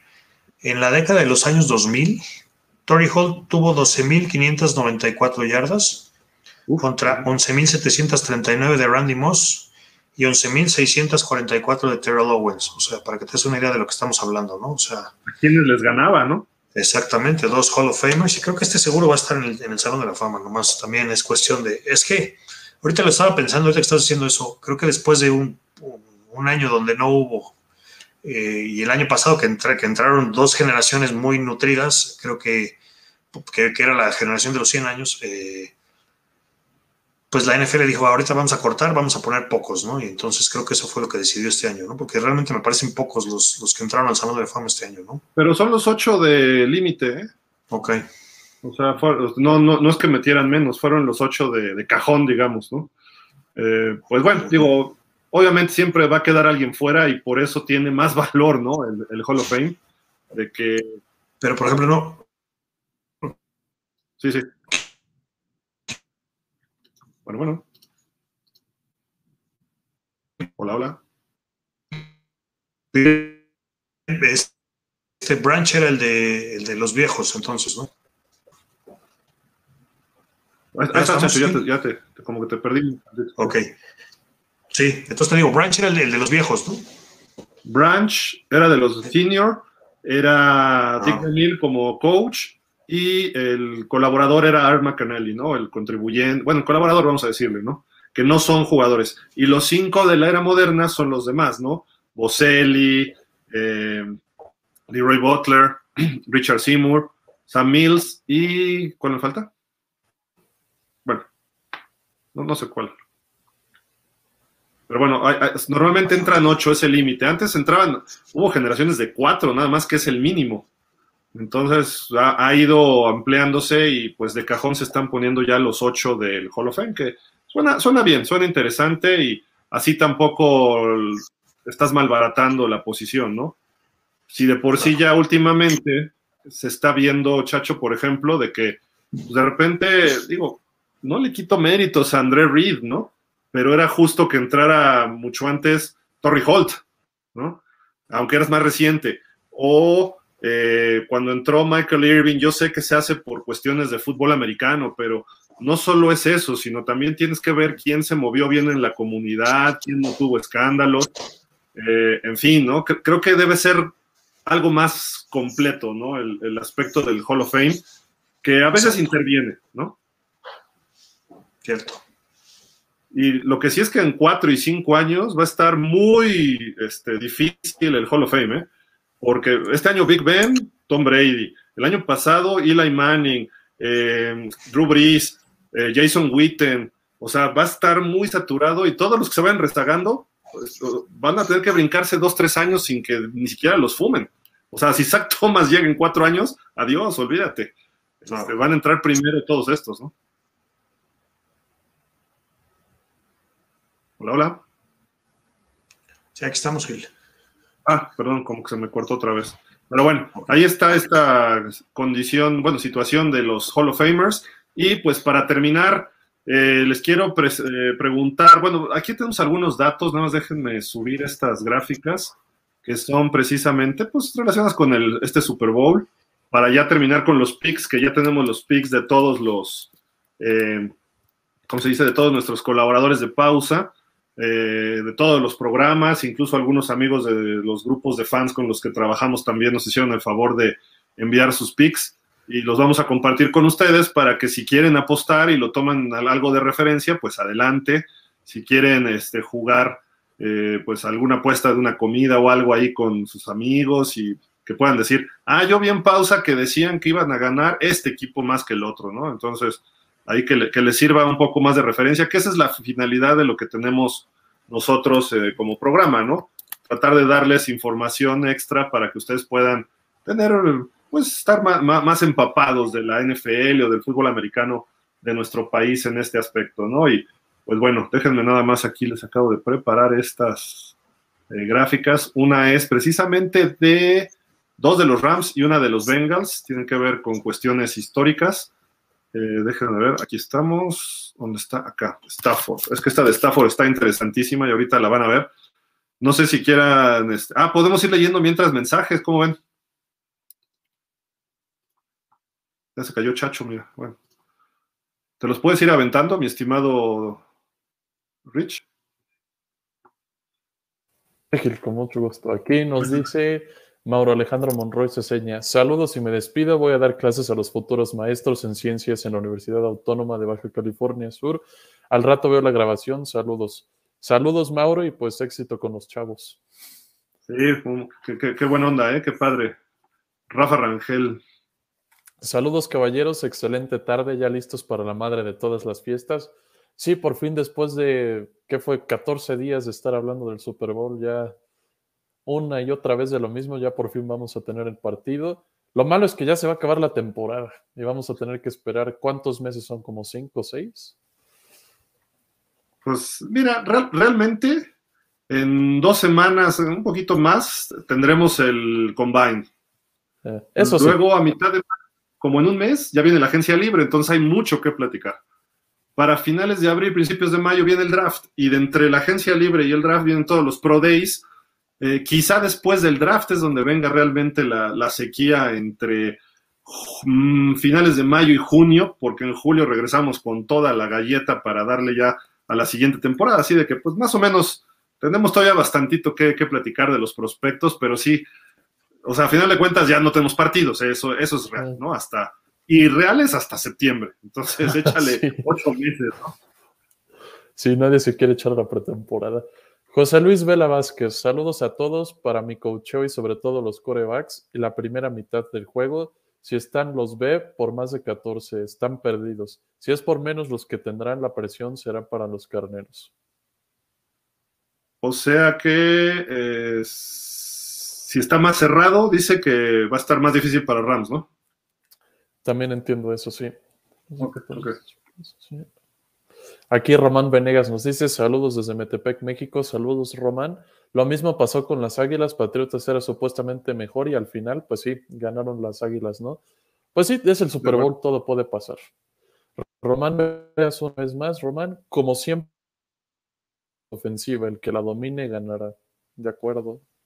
De hecho, hay un dato que ahorita les, también les comparto, precisamente de los. Aunque tal vez no diría como siempre, ¿no? Porque Cincinnati ha llegado a este partido sin línea ofensiva prácticamente. La mayoría de las veces sí, o sea, la mayoría de las veces sí, pero no como siempre. Eh, Lobo Feroz, buenas noches, Gil. ¿Cómo estás? Ayer fue mi cumpleaños, felicidades. Andamos cansados por el festejo, pero vamos a estar listos para el Super Bowl. Pues, felicidades, feliz cumpleaños, Lobo. Saludos hasta allá, hasta Guadalajara y eh, qué buena onda. Y pues es el puente largo, te lo aventaste desde el 5 de febrero hasta el 14. Super Bowl, cumpleaños, día de, descanso, Luego el 14 de febrero, pues para festejar. Febrero es el mes del Super Bowl y algunas otras cosas. Una vez más, Lobo Feroz, ¿sí van a transmitir el Super Bowl o lo van a ver en su casa? Sí, lo vamos a transmitir, ¿no? Sí. Sí, sí, sí, sí, vamos a estar este, abriendo un link para platicar con ustedes. ¿Qué onda, Rodolfo Vázquez, que se escucha de los 49ers? Adiós, Garópolo, tú que eres experto en este equipo. Nick Bosa para el Salón de la Fama. Pues sí, creo que a la larga, pero todavía le falta bastante, ¿no? De acuerdo, sí. Pero hasta el momento sí, o sea, por lo que por lo que lleva en la liga, hasta el momento sí tiene una carrera de ese calibre. Sí, claro. Y además, este, pues con su hermano van a hacer una buena. A ver, a ver cuáles Watt llegan primero al Hall of Fame. Digo, cuáles ah. este, hermanos llegan primero, si los Watt o los Bousa, ¿no? Sí, sí, muy, muy buena, buena competición esa. Lobo Feroz, ¿en cuánto anda un casco de los 49ers? No tengo idea. Ah, supongo que dice de los de los que tiene Chacho atrás. Es que depende, porque si es de juego, te puede costar de 300 dólares para arriba, los más baratos, 300 los más baratos y de ahí para arriba, de juego oficial.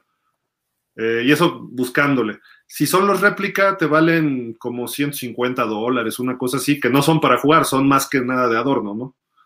Eh, más menos, no, no sé exactamente, pero lo que yo recuerdo, ¿eh? habría que checarlo, te puedes meter a las páginas de las este, tiendas de deportes, ¿no? Dicas vende cascos en México, eh, primero y diez, este, First and Ten se llama, creo. Este, hay, hay, varias, hay varias, ya ni sé cuáles son. NFL Shop también puedes comprarlo, NFL Shop México, eh, ahí te venden los cascos, de los chiquitos que valen como 5 dólares, luego los medianos que valen como 25, 30 dólares, luego los réplica que valen como 150 y los de juego oficiales esos ya te valen pues, arriba de, te digo, los más baratos, si son modelos ya más viejitos, como, pues en pesos deben estar en 6,500, 7 mil pesos. Pero si ya quieres el más moderno, el Riddle o el, no sé, el Shoot o las marcas autorizadas por la NFL, te pueden salir arriba de 10 mil pesos. No sé el porcentaje en dólares, ¿no? Igual, Lobo Feroz, deberías de regalar uno a los fans de pausa de los dos minutos, ahí tienes muchos. Sí, supongo que le, dice, a Chacho, ¿no? Sí. pues sí. Pero pues hay, que, hay, que planearlo, lo podríamos hacer para la próxima temporada, algo así. Yo creo que el domingo los Rams van a levantar su segundo Super Bowl en la historia y los Bengalíes de Cincinnati van a sumar tres Super Bowls perdidos en su historia. Es probable, ¿eh? yo también creo eso. Eso es lo que se debe, así debería ser la lógica, ¿no? De acuerdo a lo que se ve, pero vamos a ver. Ustedes también transmiten partidos de pretemporada, aunque falten muchos meses, pero para saber y estar al pendiente. Yo creo que no. sí, Yo creo que no. por favor, no. Hacemos más programas en pretemporada y videos y cosas así, pero no. Ustedes ya vieron la película de American Underdog, la estoy busque y busque y nada. Yo no. Es la de Kurt Warner, ¿no? Yo no la he visto. Ah, correcto, correcto. este, no. yo no lo he visto. En México creo que no está, ¿eh? No, ha llegado, no sé. sí. llegó? No, no, o sea, sí no ha llegado. Ah, ya. Eh, la, estrenaron en Estados Unidos en diciembre, creo. Entonces, a lo mejor sí llega, pero creo que no haya mercado suficiente para esta película en México. Eh, por ejemplo, en la de Draft Day de Kevin Costner, Mm, creo que estuvo una semana o dos en carteleras y no les dio resultado, ¿eh? una cosa así. Ya después la vi en Netflix o no sé dónde la vi, ¿no? Todavía existía, creo que Blockbuster. Y ese tipo de películas luego no jalan tan bien, pero de NFL, así que yo sepa que hay alguna jalado bien, creo que fue la de Concussion, ¿no? De Will Smith. Y esa sí creo que estuvo en carteleras, pero pues tampoco compares con Star Wars o con este Marvel, no, o sea, son dos, tres semanas y vámonos, ¿no? Porque no, no, no, no les gusta mucho a la gente. Esas son más de Netflix o más de verlas en Amazon Prime y todo eso, ¿no? No sé si estuvo en cartelera también la del lado ciego. esa no sé, pero creo que también pegó bastante. O bueno, yo creo que es muy famosa. Sí, la de, ¿cómo se llama? Michael Orr. Sí, el tackle.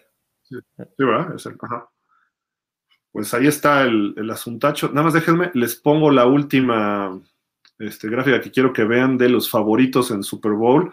Ya decíamos que solo tres de los últimos 17 han ganado utilizando su jersey de casa, el, jersey oscuro. de los últimos 17 Super Bowls y Cincinnati escogió el oscuro. Normalmente ganan los, han ganado 14 que salen con jersey blanco, ¿no? Eh, muchos de los Pats les encantaba jugar del Super Bowl de blanco y lo, lo, demostraron así varias ocasiones. Y les quiero poner este dato, déjenme ver dónde quedó, dónde quedó. Aquí está, no, espérenme.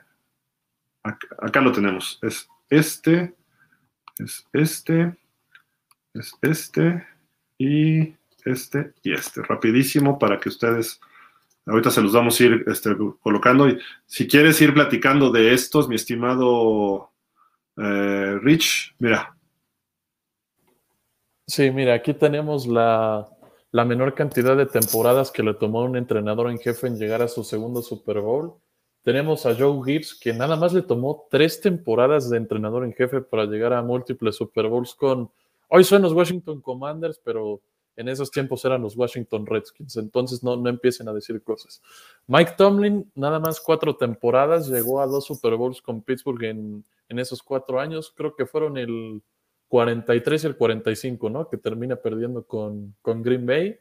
Sean McVay en su quinta temporada ya llega a su segundo Super Bowl. Recordemos que perdió el 53 contra los Patriotas. Ahora va a tener la oportunidad de ganar su primero. Jimmy Johnson, que llegó en el 89 a Dallas, eh, termina eh, llegando a dos Super Bowls con los Vaqueros en sus primeras cinco temporadas, ganando el Super Bowl 27 y 28. Y Tom Flores con los Raiders en sus primeras cinco temporadas también termina llegando a dos supertazones. Que Tom Flores recientemente, hasta recientemente, entró al Salón de la Fama la temporada pasada y Jimmy Johnson también tuvo que entrar en una eh, pues generación especial, digamos, ¿no? De Salón de la Fama, que fue la de la temporada 100, si, no mal recuerdo. Eh, pero bueno, merecido los dos, pues digo, Creo que Jimmy Johnson hizo muy buena labor con los Cowboys, por ejemplo, pero con Miami quedó a deber muchísimo y, y no nada más para ir al Hall of Fame tienes que hablar de una sola, eh, de un solo equipo y más cuando estuviste en dos, ¿no? Eh, por ejemplo, Montana le, le, fue bien con Kansas y también lo hizo bien con, este, con, obviamente con los 49ers fue el mejor coreback en su momento. Eh, creo que pero, por ahí es lo, lo que yo, yo consideraría, ¿no? Pero con Miami tampoco lo hizo del todo mal pero para lo que él ofrecía, se quedó corto. Estoy de acuerdo contigo, pero creo que también tiene mucho que ver esta situación de, de, de, Jerry Jones, ¿no? Que pues también se tomó unas copas de más y dijo que cualquiera podía ser campeón de esos vaqueros, que después terminó sucediendo, ¿no? Creo que el campeonato de Barry Switzer también no le juega bien a Jimmy Johnson. Sí, ¿no? a final de cuentas terminó eh, confirmándose lo que dijo Jerry Jones, ¿no? Eh, Exacto. de que cualquiera, porque digo, no, no, no porque fuera malo, pero pues de alguna forma no estaba, perdón, Barry Switzer estaba lejos de lo que era Jimmy Johnson, ¿no? En muchos aspectos. Y Jimmy Johnson armó un super staff ahí con los Cowboys, Dave Wanstead, North Turner, eh, en fin, había bastantes eh, nombres que después fueron head coaches y les fue pues relativamente bien.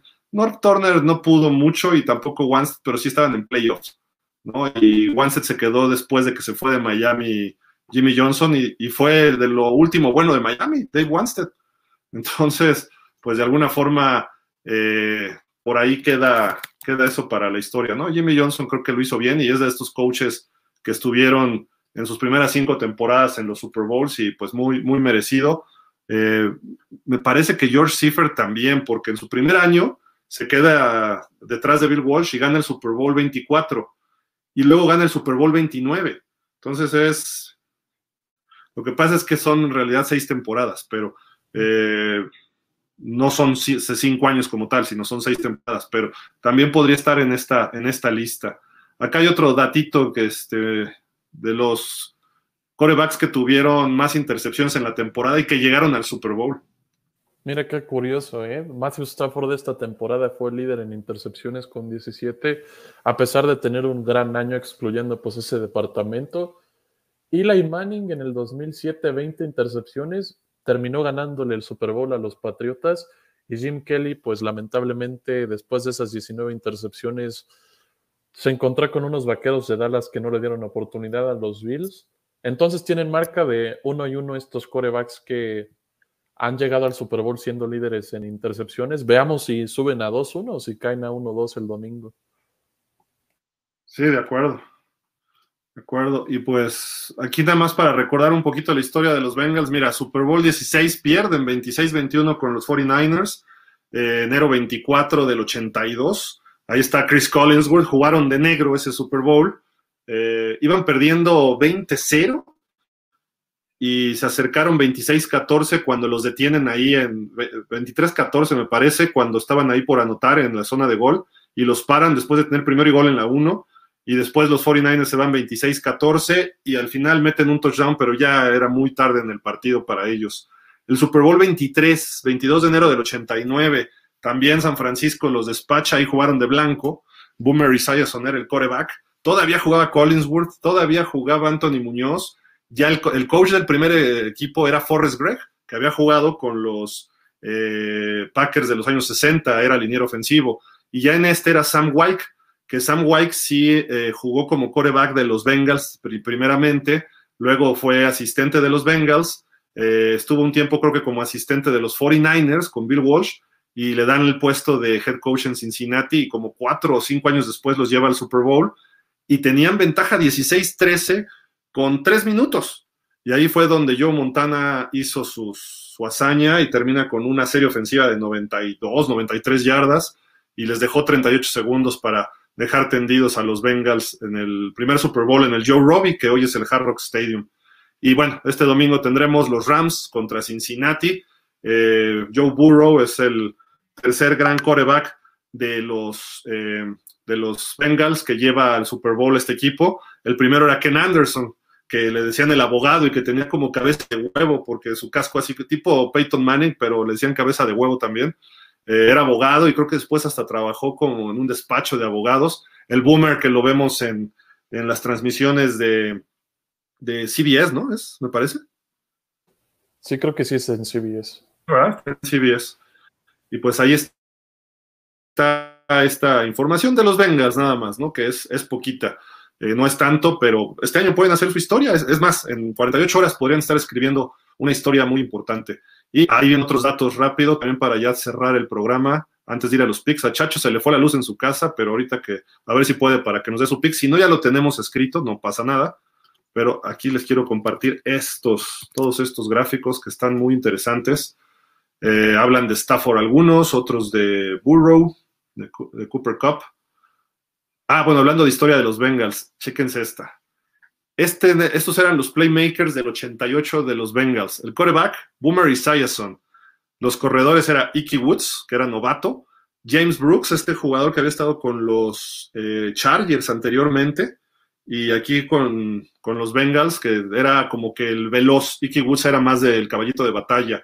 Tim McGee, que era un receptor veterano. Eddie Brown, que en su momento decían si no mal recuerdo, era de la generación de Jerry Rice y lo comparaban con él en su momento. Era muy buen receptor, pero no, no, no pudo despuntar. Le iba muy bien con el play action que hacía el Boomer Sayerson. Y Rodney Holman, el ala cerrada, ¿no? Eran, eran los jugadores que estuvieron ahí en esos. Eh, todavía estaba Collinsworth, pero era el tercer o cuarto receptor en la, en la lista, ¿no? Pero eran los que llegaron al Super Bowl 23 con los, con los Bengals. Yo creo que pues tú ni nacías, ¿verdad, Rich? En esas épocas era 88. No, claramente no. Pero yo creo que sí te acuerdas de este partido, ¿no? El de Londres hace dos años, de Cooper Cup contra los Bengals. Sí, el mejor partido de su carrera, al menos en cuanto a yardas recibidas. Tuvo siete recepciones para 220 yardas. Pero mira qué importante este número. 124 yardas después de la recepción, es decir, más de la mitad de sus yardas fueron después de la recepción. Eso es un, muy buen dato y algo que no es fácil de hacer, que pueden hacer jugadores del calibre de Cooper Cup e incluso llamar Chase. Y bueno, yardas recibidas, una. Eso no sé qué signifique. Debe ser touchdown, ¿no? Sí, yo también creo que es touchdowns recibidos, ¿no? Debe, estar mal el Sí. Sí, tuvo un touchdown largo, me acuerdo de ese partido. Fue de los juegos en Londres. Eh, la última vez que se enfrentaron estos equipos. Este de Joe Burrow está interesante. ¿eh? Los corebacks que en su segunda temporada están en el Super Bowl. El primero fue Dan Marino en el 84. Kurt Warner no era su segunda temporada como tal. eh, pero sí dentro de un roster oficial. Lo que pasa es que había estado en escuadra de prácticas, creo que con los Packers antes. Eh, entonces, ya que estaba en el roster, le consideran su segunda temporada. ganó el Super Bowl, Marino perdió, Kurt Warner ganó, Tom Brady lo ganó, fue su, su, primer Super Bowl. Ben Roethlisberger lo ganó, le ganó a los Seahawks. Colin Kaepernick también llegó así el Super Bowl, pero lo perdió con los Ravens. Russell Wilson eh, lo ganó, lo ganó a los Broncos. Y Joe Burrow, vamos a ver cómo le va en general. Lo han ganado por lo que estamos viendo, ¿eh? ¿De cuántos son? Dos, cuatro, seis, siete, tres, cuatro lo han ganado hasta el momento. Cuatro, tres. Bueno, cuatro, dos, falta el de Burrow, ¿no? A ver. Cierto, cuatro, dos. Yo sé que somos, son favoritos los Rams, pero espérate, dale chance. Luego, esta, de McVeigh ya la habíamos dado, perdón, perdón ustedes, déjenme ver. Estos son algunos récords de Super Bowl todavía vigentes, ¿eh? Más apariciones, los Pats, con 11, ¿no? El Super Bowl se juega desde 1900, la temporada 66, así de que solo van 56 Super Bowls, incluyendo este que sigue, ¿no? Luego, más derrotas consecutivas, los Bills, Super Bowls 40, 20, perdón, 25, 26, 27 y 28. Luego, más derrotas, perdón, más victorias, los Pats y los Steelers, con seis cada uno. Y más derrotas, los Pats y los Broncos, con cinco. Luego viene más puntos en un juego, 75 en el Super Bowl 29, San Francisco y los Chargers. Eran los dos equipos de California, los dos Santos, San Francisco y San Diego en Miami fue ese Super Bowl, el 29. Luego menos puntos. Ahí están los Rams, este Rich de hace tres años, ¿no?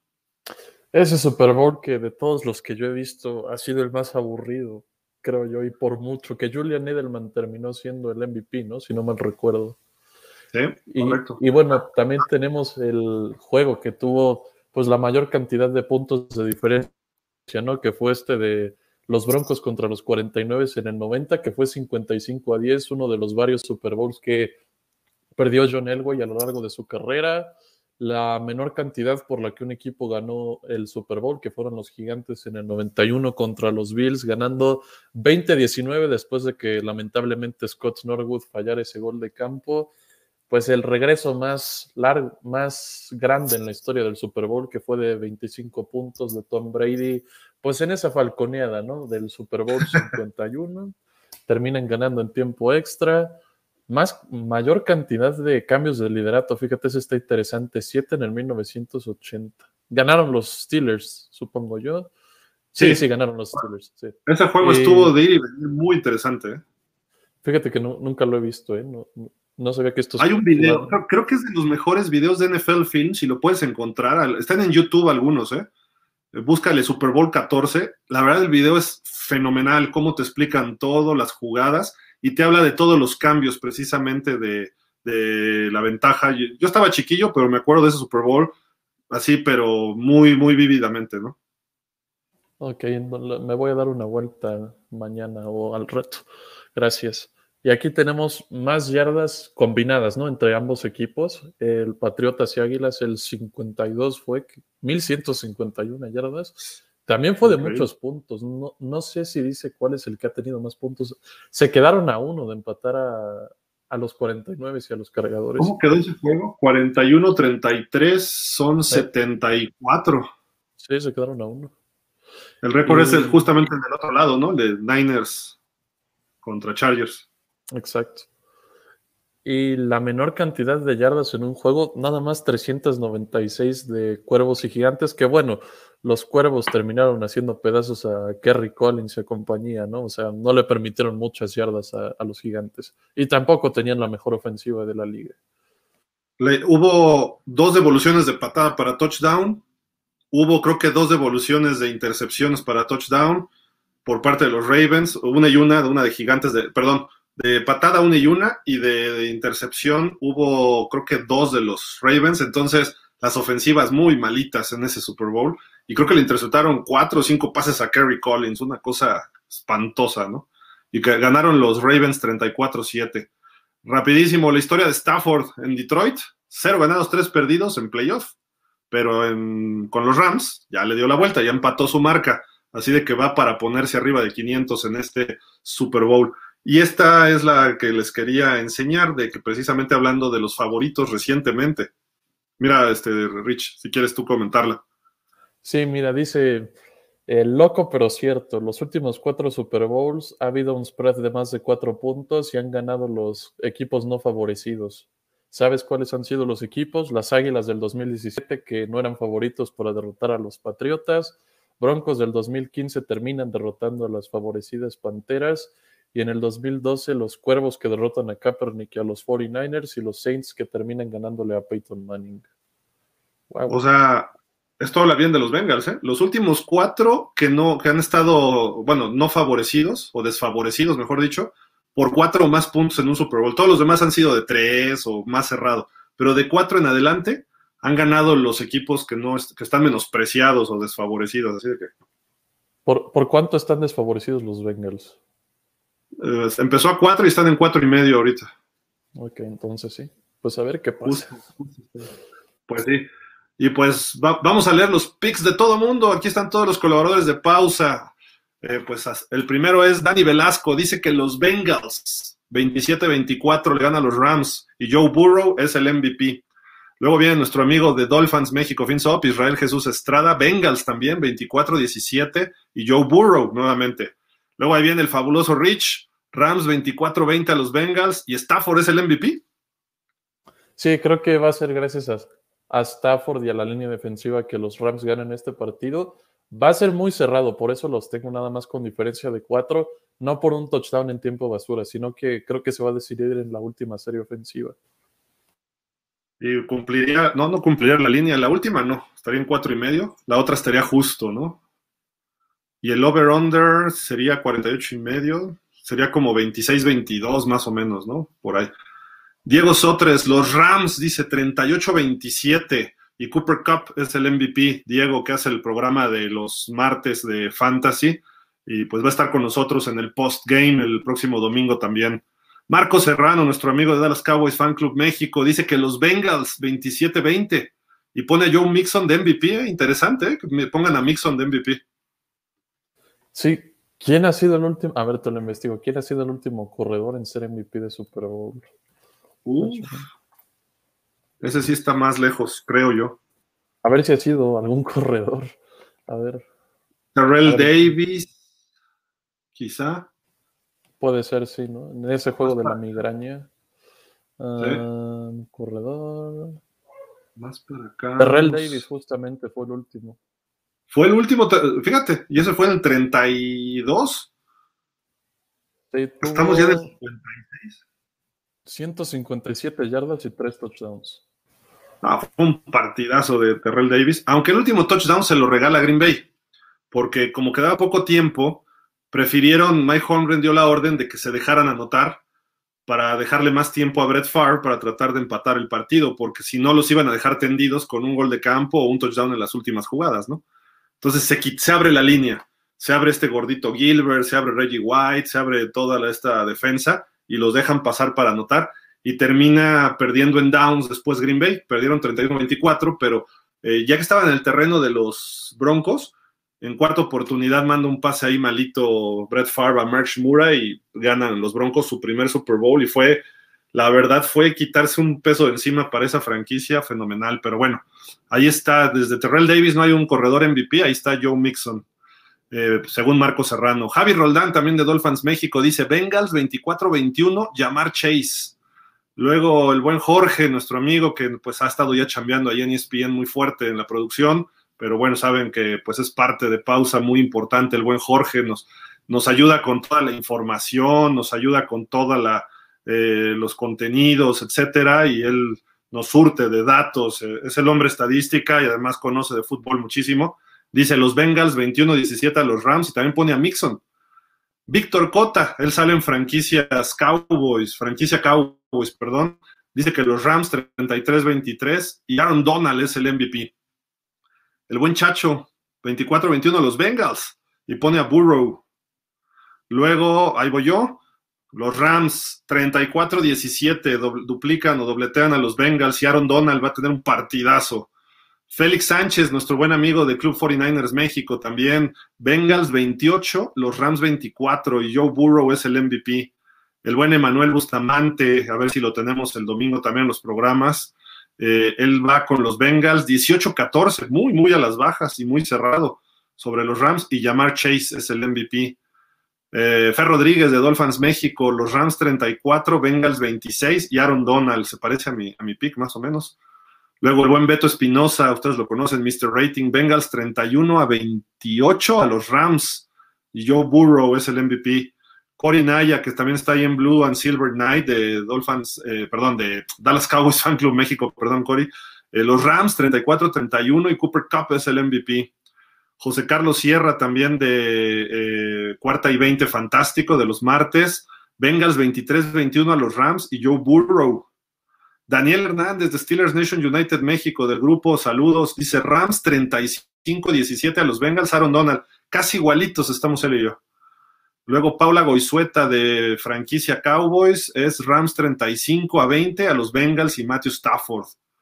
Eduardo Rodríguez, nuestro amigo de Balls Nation México, también de este grupo de fans, los Rams 31-28 a Bengals y Matthew Stafford.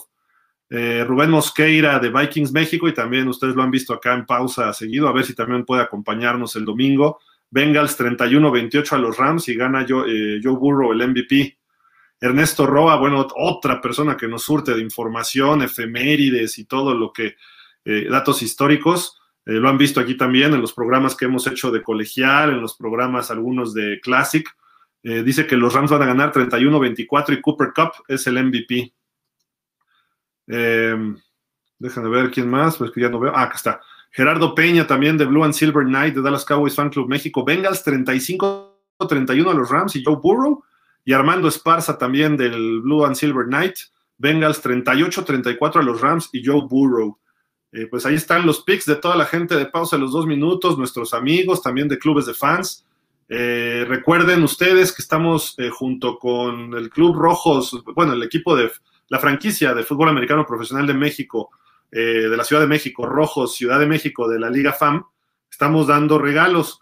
quien le acierte en su pick o esté más cercano a su pick del Super Bowl, con el marcador y el MVP, le vamos a regalar una playera que ahorita se las muestro, una playera de rojos, que es este año, eh, pues es la reingeniería de este equipo y después de la pandemia inicia, eran los rojos de Lindavista, ahora son rojos de la Ciudad de México, van a jugar en el estadio Palillo Martínez, el head coach es el coach Rivera, Raúl Rivera, eh, vamos a ver si también tenemos boletos para que vayan a alguno de estos partidos, la playera de este equipo y nosotros les vamos a dar una gorra de pausa de los dos minutos. Eh, para que ustedes pues jueguen por algo, ¿no? Eh, sus conocimientos tengan algún reconocimiento eh, por ahí. Así de que los invitamos a que pongan su pick, tanto en Twitter como en Facebook. Está hasta arriba de la página el, post. Ahí pongan su, su, este, su pick, tanto del marcador como del MVP, para que ahí los podamos registrar nosotros. Obviamente los que entren hasta las 3 de la tarde, no, a las 5 de la tarde, perdón, del domingo, hasta ahí les cerramos. Si ustedes lo meten después, ahí ya, aunque le hayan acertado, no cuenta, ¿no? Porque el partido empieza como cinco y cuarto, cinco y media. A las cinco de la tarde cerramos y el lunes, o a lo mejor hasta en el programa eh, post, ahí les podríamos decir quién ganó este concurso de la playera y la gorra. Eh, es válido para gente en la Ciudad de México, nada más. eso sí, si quieren participar y ganan, bueno, pues ya ustedes nos, nos ponemos de acuerdo y les enviamos, pero principalmente para la Ciudad de México, por los rojos de la Ciudad de México y es importante que nos demuestren también que están siguiendo a Pausa y que están siguiendo a los rojos en las redes sociales. De preferencia dos redes sociales, Twitter, Facebook, Instagram o este, YouTube, que estén suscritos al canal, etcétera. Esa es parte de la promoción. Y les haremos la entrega la próxima semana de los, de los regalos al que al que lo haga. Lamentablemente la gente de Pausa Rich no puede participar, pero es para todos nuestros amigos fans, ¿no? Pero, eh, y a lo mejor va a haber más interacción en cuanto a los partidos de los rojos, que la temporada empieza el 30 de abril. Ya le estaremos platicando los miércoles que tenemos los programas del fútbol americano en nuestro país, más a detalle de todo esto, que esta FAM se está reforzando de una forma impresionante con exjugadores de NFL, exjugadores de la NCAA, eh, va a estar muy, muy atractiva. Ahorita les enseño la, playera, pero Rich, ¿quieres comentar algo de los picks en general? Pues muy variados, ¿no? Muchos yéndose con Cincinnati, también varios yéndose con los Rams. me sorprende un poquito que tanta gente esté pues a favor de Cincinnati, ¿no? Entiendo que son la Cenicienta y que todos queremos que ganen, pero pues no sé, simplemente ahí, tenemos la camiseta, estamos en el juego rojos. Rojos CDMX, ok. CDMX. Entonces no puedo vamos una de nuestras gorras también. Si quieren, se las autografía Rich.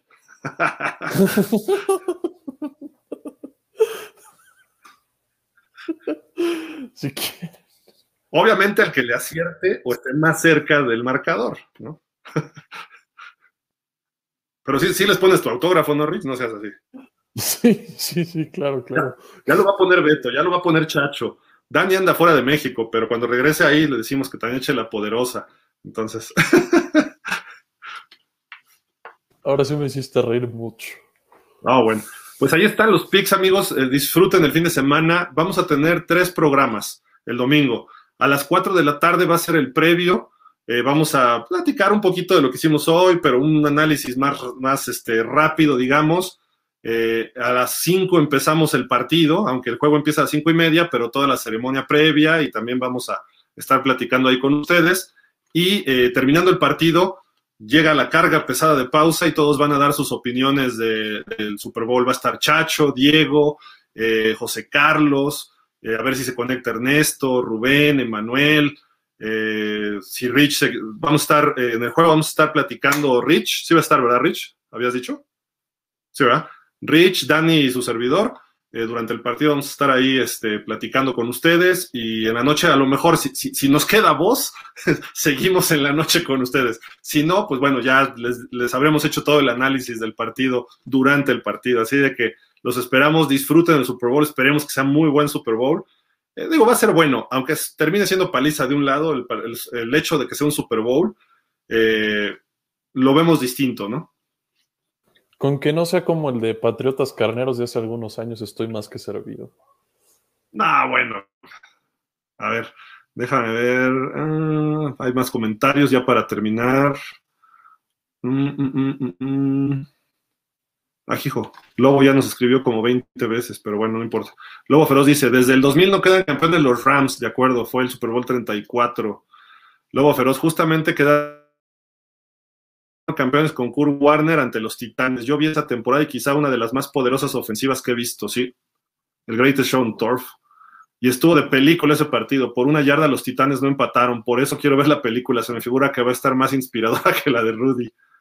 Hay un libro muy bueno de Kurt Warner, ¿eh? yo por ahí lo tenía, este se llama eh, Todo es posible, Everything is Possible en inglés, es azulito, y habla de esa temporada, del proceso desde que llegó a la NFL, todo lo que hizo y cómo conoce a su esposa y todo lo que vivieron en familia, etcétera. Está muy, muy bueno. Y fue poco después de ese Super Bowl. De hecho, lo leí al año siguiente y dos años después en Nueva Orleans contra los Pats junto al área de prensa, ahí en lo que es el río de, de Nueva Orleans, me metí a comer un día junto con un amigo, Dante Lascano, que por cierto un saludo, periodista de, allá de la zona de Tijuana que cubre a los Chargers. Eh, de repente nos metimos y le dije, ¿ya viste quién está ahí? Estaba Brenda Warner, la esposa de Kurt Warner. Nos acercamos a platicar con ella y este, le dijimos, oye, no te queremos molestar, somos de prensa, pero somos de México. No, sí, con mucho, muy amable, muy accesible ella, que le hemos visto que trae luego los cabellos así parados y blancos y amarillos, de todos los colores, ¿no? Hasta creo que rosa se los ha puesto. Pero bueno, muy accesible. Ella iba con una persona, con una amiga, yo creo, o familiar, no lo sé.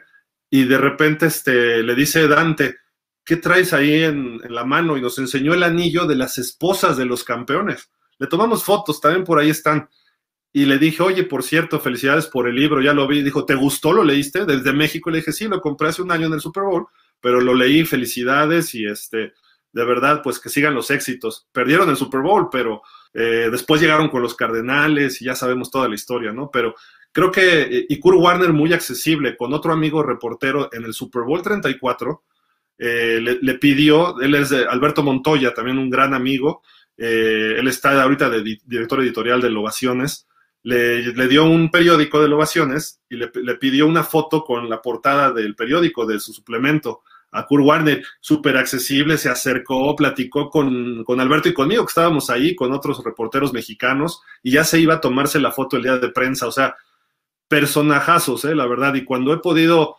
eh, también recuerdo otro Super Bowl, el 47, estábamos en el centro de prensa, y me encontré a Rocky Blyer ahí caminando, el exjugador de los Steelers, y empecé a platicar con él, y de repente llega Kurt Warner, y, este, y me dice, discúlpame, vengo a saludar a Rocky Blyer, que no sé qué.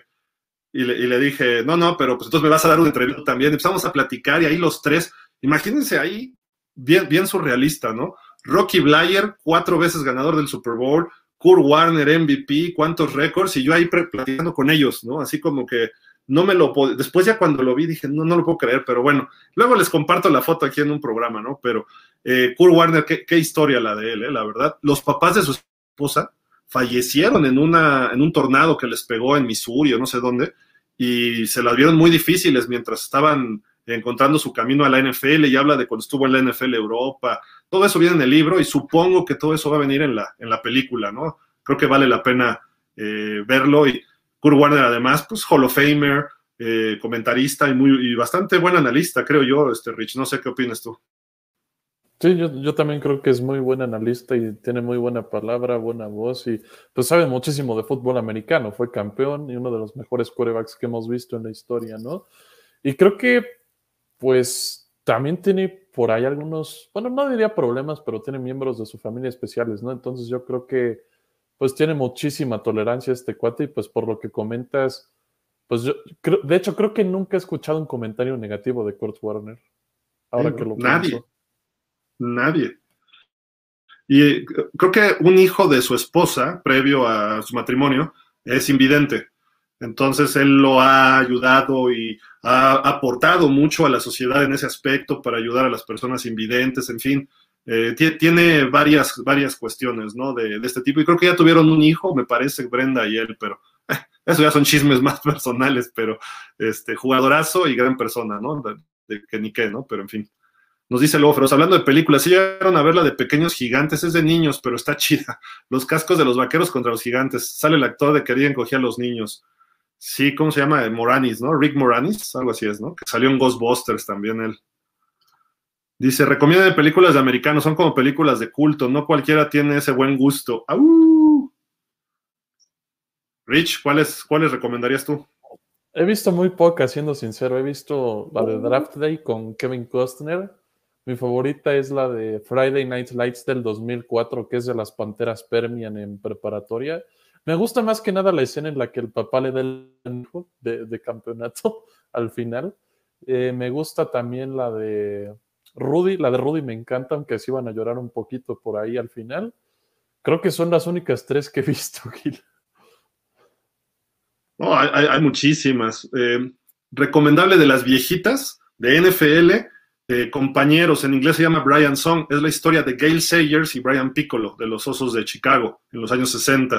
Brian Piccolo que cuando estaba jugando le da cáncer y era novato Gail Sayers y termina falleciendo, ¿no? Y todo, esa historia, tiene dos, hay dos, una muy viejita con James Caan y una, un remake, no me acuerdo los nombres de los actores, pero hay otra que no la he visto ni en video ni nada, se llama, la tradujeron Trofeo la Vida, la vida de John Capelletti, pero en su era, era colegial, con eh, Penn State y su hermano, que también fallece de, fallece de leucemia.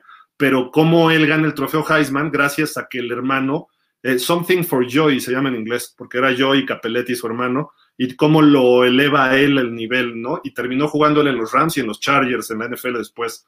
Eh, hay otra de La vida de Rocky Blyer. Son como películas de televisión que hicieron en su momento, eh, es difícil encontrarlas, a lo mejor medio piratas, a lo mejor por ahí en YouTube las encuentran. Son muy viejitas y hay otras mucho más viejas todavía, ¿no? Eh, pero más recientemente, Remember the Titans de Disney con Denzel Washington. Peliculón, peliculón. Y es un caso real eh, de una prepa en Virginia en los años 70, principios de los 70. Y uno de los coaches acaba de fallecer hace dos años, una cosa así, en la vida real, ¿no? Más para acá, bueno, vean la de eh, Any Given Sunday, un domingo cualquiera, con Al Pacino, con Dennis Quaid. Uh, salen varios jugadores del NFL, Terrell Owens, Lawrence Taylor, Jim Brown.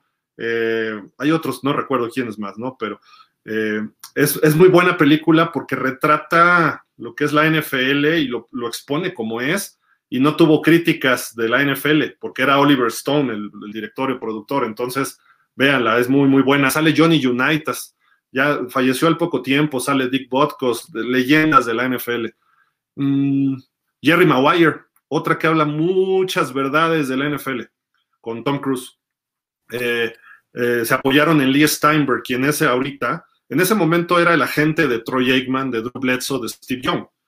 Ahorita es el agente de Tua Tongovaloa, de Patrick Mahomes, eh, de Aaron Jones, o sea, es, es un personaje importante. No es su vida, muchos dicen que sí, pero no es su vida, pero ahí estuvo, esa, esa es muy recomendable, es como del 97. En fin, hay, hay varias, varias este, eh, películas interesantes y más recientes no recuerdo, pero pues eh, viene, está en Netflix ahorita la de Sean Payton, la vida de Sean Payton, que se me hizo muy malita, por cierto, pero bueno. Ah, sí, sé, sé cuál. No sé cómo se llama, pero sé cuál es. Este, jugando en casa o home team, algo así se llama, ¿no? Pero Fíjate que, que es suspendido, ¿no? Fíjate, fíjate que también vi una, una vez de Disney, que es como de los Tigres de Clemson, pero horrible, espantosa. No recuerdo cómo se llama, pero si quieren ver algo así como de fútbol americano colegial, está en Disney Plus. Está espantosamente horrible, horrible, horrible, horrible. Hay una de Dennis Quaid, se llama All American, que creo que es de Notre Dame, o no me acuerdo de qué universidad es. Y está El Expreso, alguien que salió de Syracuse y que llega a los Cleveland Browns después de Jim Brown. Entonces, eh, están hay muchas muy buenas, muchas muy buenas. Ya las hemos puesto aquí varias veces. Eh, ahora en el off-season seguramente retomaremos ese tema para, pero si tomas nota, Lobo, ahí tienes para dar y regalar. ¿A quién le vas, Rich? A los vaqueros de Dallas. ¿Y en el Super Bowl a quién? A los Rams, ¿no? Dijiste. Ah, sí, a los No, en el Super Bowl le voy a los Bengals, pero creo que van a ganar los Rams. Ah, porque los Bengals okay. no, no tienen anillos y los Rams se van a acercar a tres de los vaqueros, que todavía es lejos, pero prefiero que se queden todavía a cuatro. Empatarían a Miami, no, espérate. Además quedarían igual que Miami, dos ganados, tres perdidos. Los Rams. Dice, Joe Burrow no va a ganar. Se viene la maldición de los bengalíes. Y qué feo perder con los dos de la misma división, los 49ers y los Rams. Puede ser. Jorge Fergadís, en el Super Bowl del 82 tenía seis años, casi siete. Le iba al equipo del casco que en ese momento se me hacía muy suave, los Bengals contra los 49ers. Después en 84 me encantó la temporada completa de los Dolphins y Marino. Y dije, mmm, creo que me gusta más este casco hasta hoy. Y llegan al Super Bowl contra 49ers. Terminé odiando a Montana y a los sus 49 hasta que llegaron Bill Belichick y Tom Brady y los superaron. pues sí, Jorge, sí. Había buenos partidos, Cincinnati y Miami en esas épocas, la verdad. Sandra Figueroa, ¿cuál sería el Super Bowl del que nadie habla? ¿Qué pasó, que pasó sin pena ni gloria? Mm, no sé. Podríamos pensar. Ese Super Bowl 35, el de Baltimore contra Gigantes. Como que mucha gente no lo, no lo menciona. Y además fue el año que regresó Rey Luis después de que fue acusado de homicidio, de doble homicidio, el Super Bowl pasado. Eh, en una fiesta mató, bueno, estaba involucrado donde hubo dos fallecimientos, ¿no? Y regresó y fue bueno el Super Bowl, pero no sé. Uh, no sé si el de Washington Buffalo, no sé, yo, yo, no, yo no he escuchado nada de eso. Sí, como que no lo menciona mucha gente. Fuera de los Redskins, no. Uh, ¿Qué otro? Pues creo que por ahí esos no hay mmm, alguna paliza, ¿no? Que, que, te aburrió. Quizá el de, el de los Rams contra los Pats, ¿no? Que fue el 13-3. A mí me gustó muchísimo porque fue un duelo defensivo, pero en general el sentimiento es de que qué feo juego y que qué aburrido y que no se anotaban, etcétera, ¿no? Creo que el touchdown cayó hasta el cuarto cuarto, ¿no? Pero sí, de... ese me gustó. Ese me gustó. Pues es que antes eran partidos más o menos así, ¿no? Bueno, no, no sé, pero tengo entendido que corrían mucho el balón y eran muchos menos puntos. Fíjate, los Super Bowls de Miami, los dos que ganó, Bob Greasy lanzó, creo que en, entre los dos lanzó como 18 pases entre los dos Super Bowls. Uno lanzó 8 y el otro lanzó 10, una cosa así. Por ahí está la estadística, ¿no? Es una cosa, tenías a Larry Sonka, a Jim Key y a Mercury Morris, no necesitabas pasar el balón. Y los primeros que ganó Pittsburgh no los ganó gracias al juego aéreo. Sí tuvo dos, tres bombazos a Lynn Swan, Terry Bradshaw en uno, pero en realidad era dominar por la vía terrestre.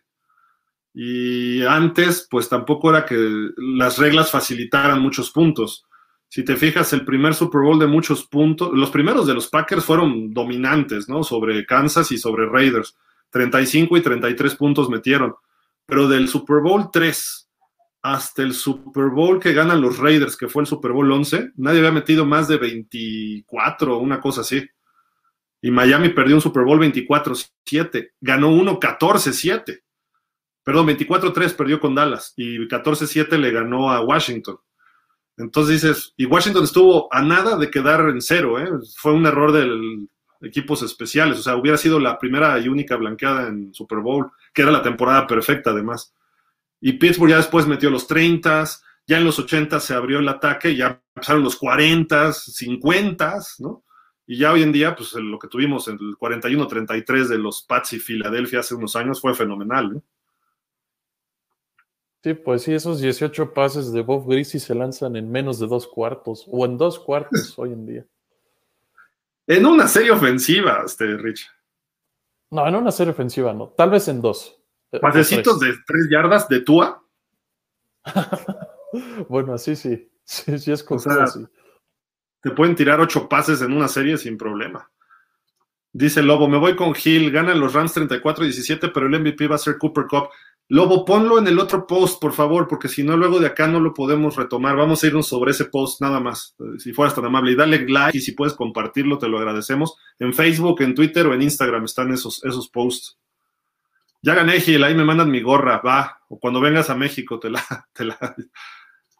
Jorge Fergadí, saludos. ¿Han pensado en narrar juegos de los rojos o de la nueva liga de americano? Este, no, no lo hemos visto, pero a lo mejor existe una posibilidad. Estamos, estamos este, contemplándolo, ¿eh? A lo mejor sí, Jorge. O sea, no lo hemos visto en forma con la liga, pero sí nosotros estamos viendo esa posibilidad y vamos a tratar de acercarnos con ellos. Todavía queda como un mes y medio para. No más, sí, no, como mes y medio.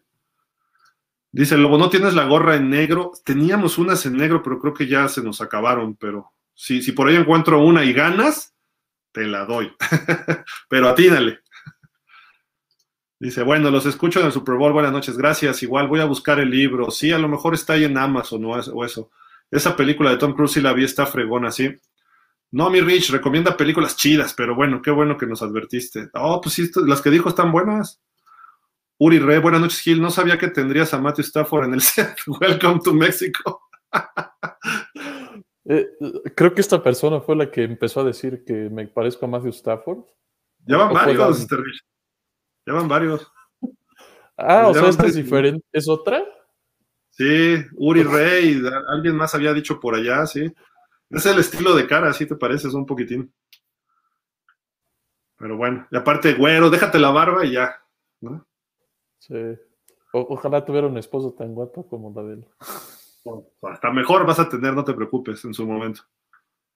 Lobo Feroz, pregunta, muy pero muy difícil para ustedes. ¿Ha hablado un muerto en un partido de Super Bowl, jugador aficionado? Ha habido, perdón, o algún conato de bronca. Eh, muerto de jugadores, no de fans tampoco.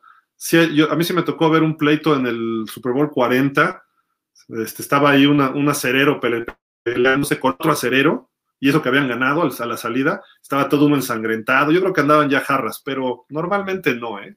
En Super Bowls no, en partidos regulares sí hay, sí hay broncas.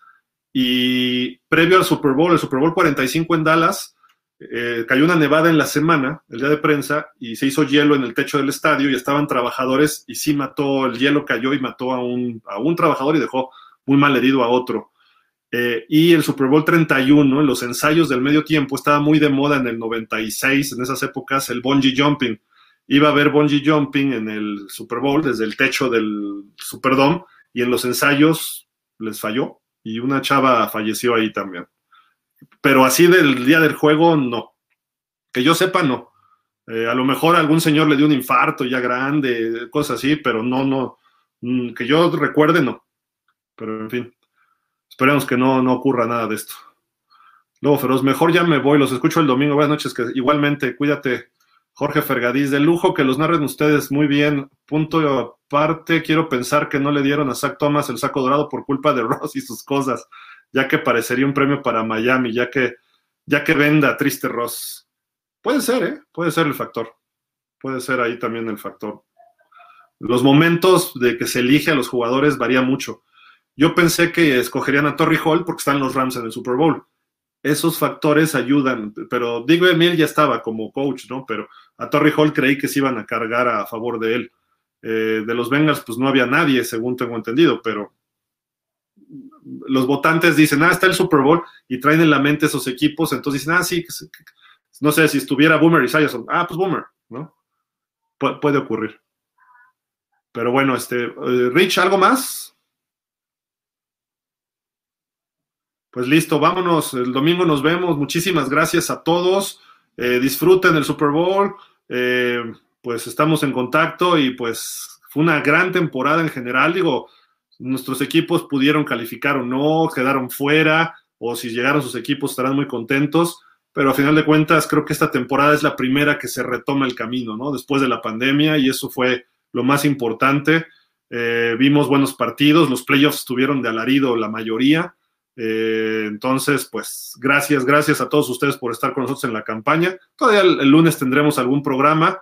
Eh, quizá descansemos una semana de NFL y después ya retomaremos para el Combine Scout, ¿no? Pero mientras tanto, les queremos agradecer y, yo, luego el domingo es difícil, pero agradecerles a todos, a todos, este, la gente de pausa de los dos minutos, Rich le entró con muchísimas ganas esta temporada, Chacho, Dani, Beto, eh, obviamente Diego, José Carlos, Rubén, Emanuel, eh, Ernesto, Jorge, Geraldine, Adriana, eh, no sé si estoy dejando a alguien, espero que no, lo que trabajamos con los clubes de fans, de Rams, de Cowboys, de Dolphins, de Steelers, de, de 49ers, de Chargers, de Redskins, que todavía se llaman Redskins México, este, en fin, de todos, todos los clubes, de los Titans, eh, Falcons, eh, Colts, ¿quién más? Eagles. Ah, no quiero dejar a nadie fuera, pero son la gran mayoría de los equipos que tienen un, por lo menos un club de fans y casi nosotros trabajamos con todos, con NFL México Fans, esta asociación de clubes de fans, y los que nos siguen en pausa de toda la vida, ¿no? Muchísimas, muchísimas gracias. Eh, Rich, nos estamos viendo el domingo y pues muchas gracias, te lo digo directamente y eh, muchos eh, agradecemos, no has podido estar últimamente por tu escuela, pero eh, sabemos que estarás regresando la próxima temporada con nosotros cuando tengas tiempos. Sí, muchas gracias a ti, Gil, pues por darme la oportunidad de, hablar de fútbol, que me encanta. Y pues también agradecerle a todos, todo el equipo de pausa de los dos minutos y a toda la gente que estuvo de espectadora viendo estas transmisiones. De acuerdo. Jürgen Max dice, hay una película que se llama The Program del 93 con James Caan y Omar Epps, muy recomendable. Ah, cierto. La he visto, pero no, no, no le recuerdo bien el tema, pero sí, sí, sí sé. James Caan que había hecho la de Ryan Piccolo, más joven. Y Rafa Rangel, gracias a todos, caballeros de pausa, nos han dado un gran año. No, hombre, gracias a ti, Rafa, ha sido de los fieles, Jorge, Jürgen, todos. Muchísimas gracias, de verdad. Nos estamos viendo. Esto sigue, nada más es para agradecer el cierre de temporada y pues nos vemos el domingo cuídense, no abusen del alcohol y cosas así. Y si abusan, pues con moderación en su casita y no manejen nada más. Cuídense, por favor. Gracias, Rich. Nos vemos. Y gracias a todos. Hasta la próxima. Nos vemos el domingo, 3, 4 de la tarde, perdón, y a las 5 el partido. Cuídense. Bye.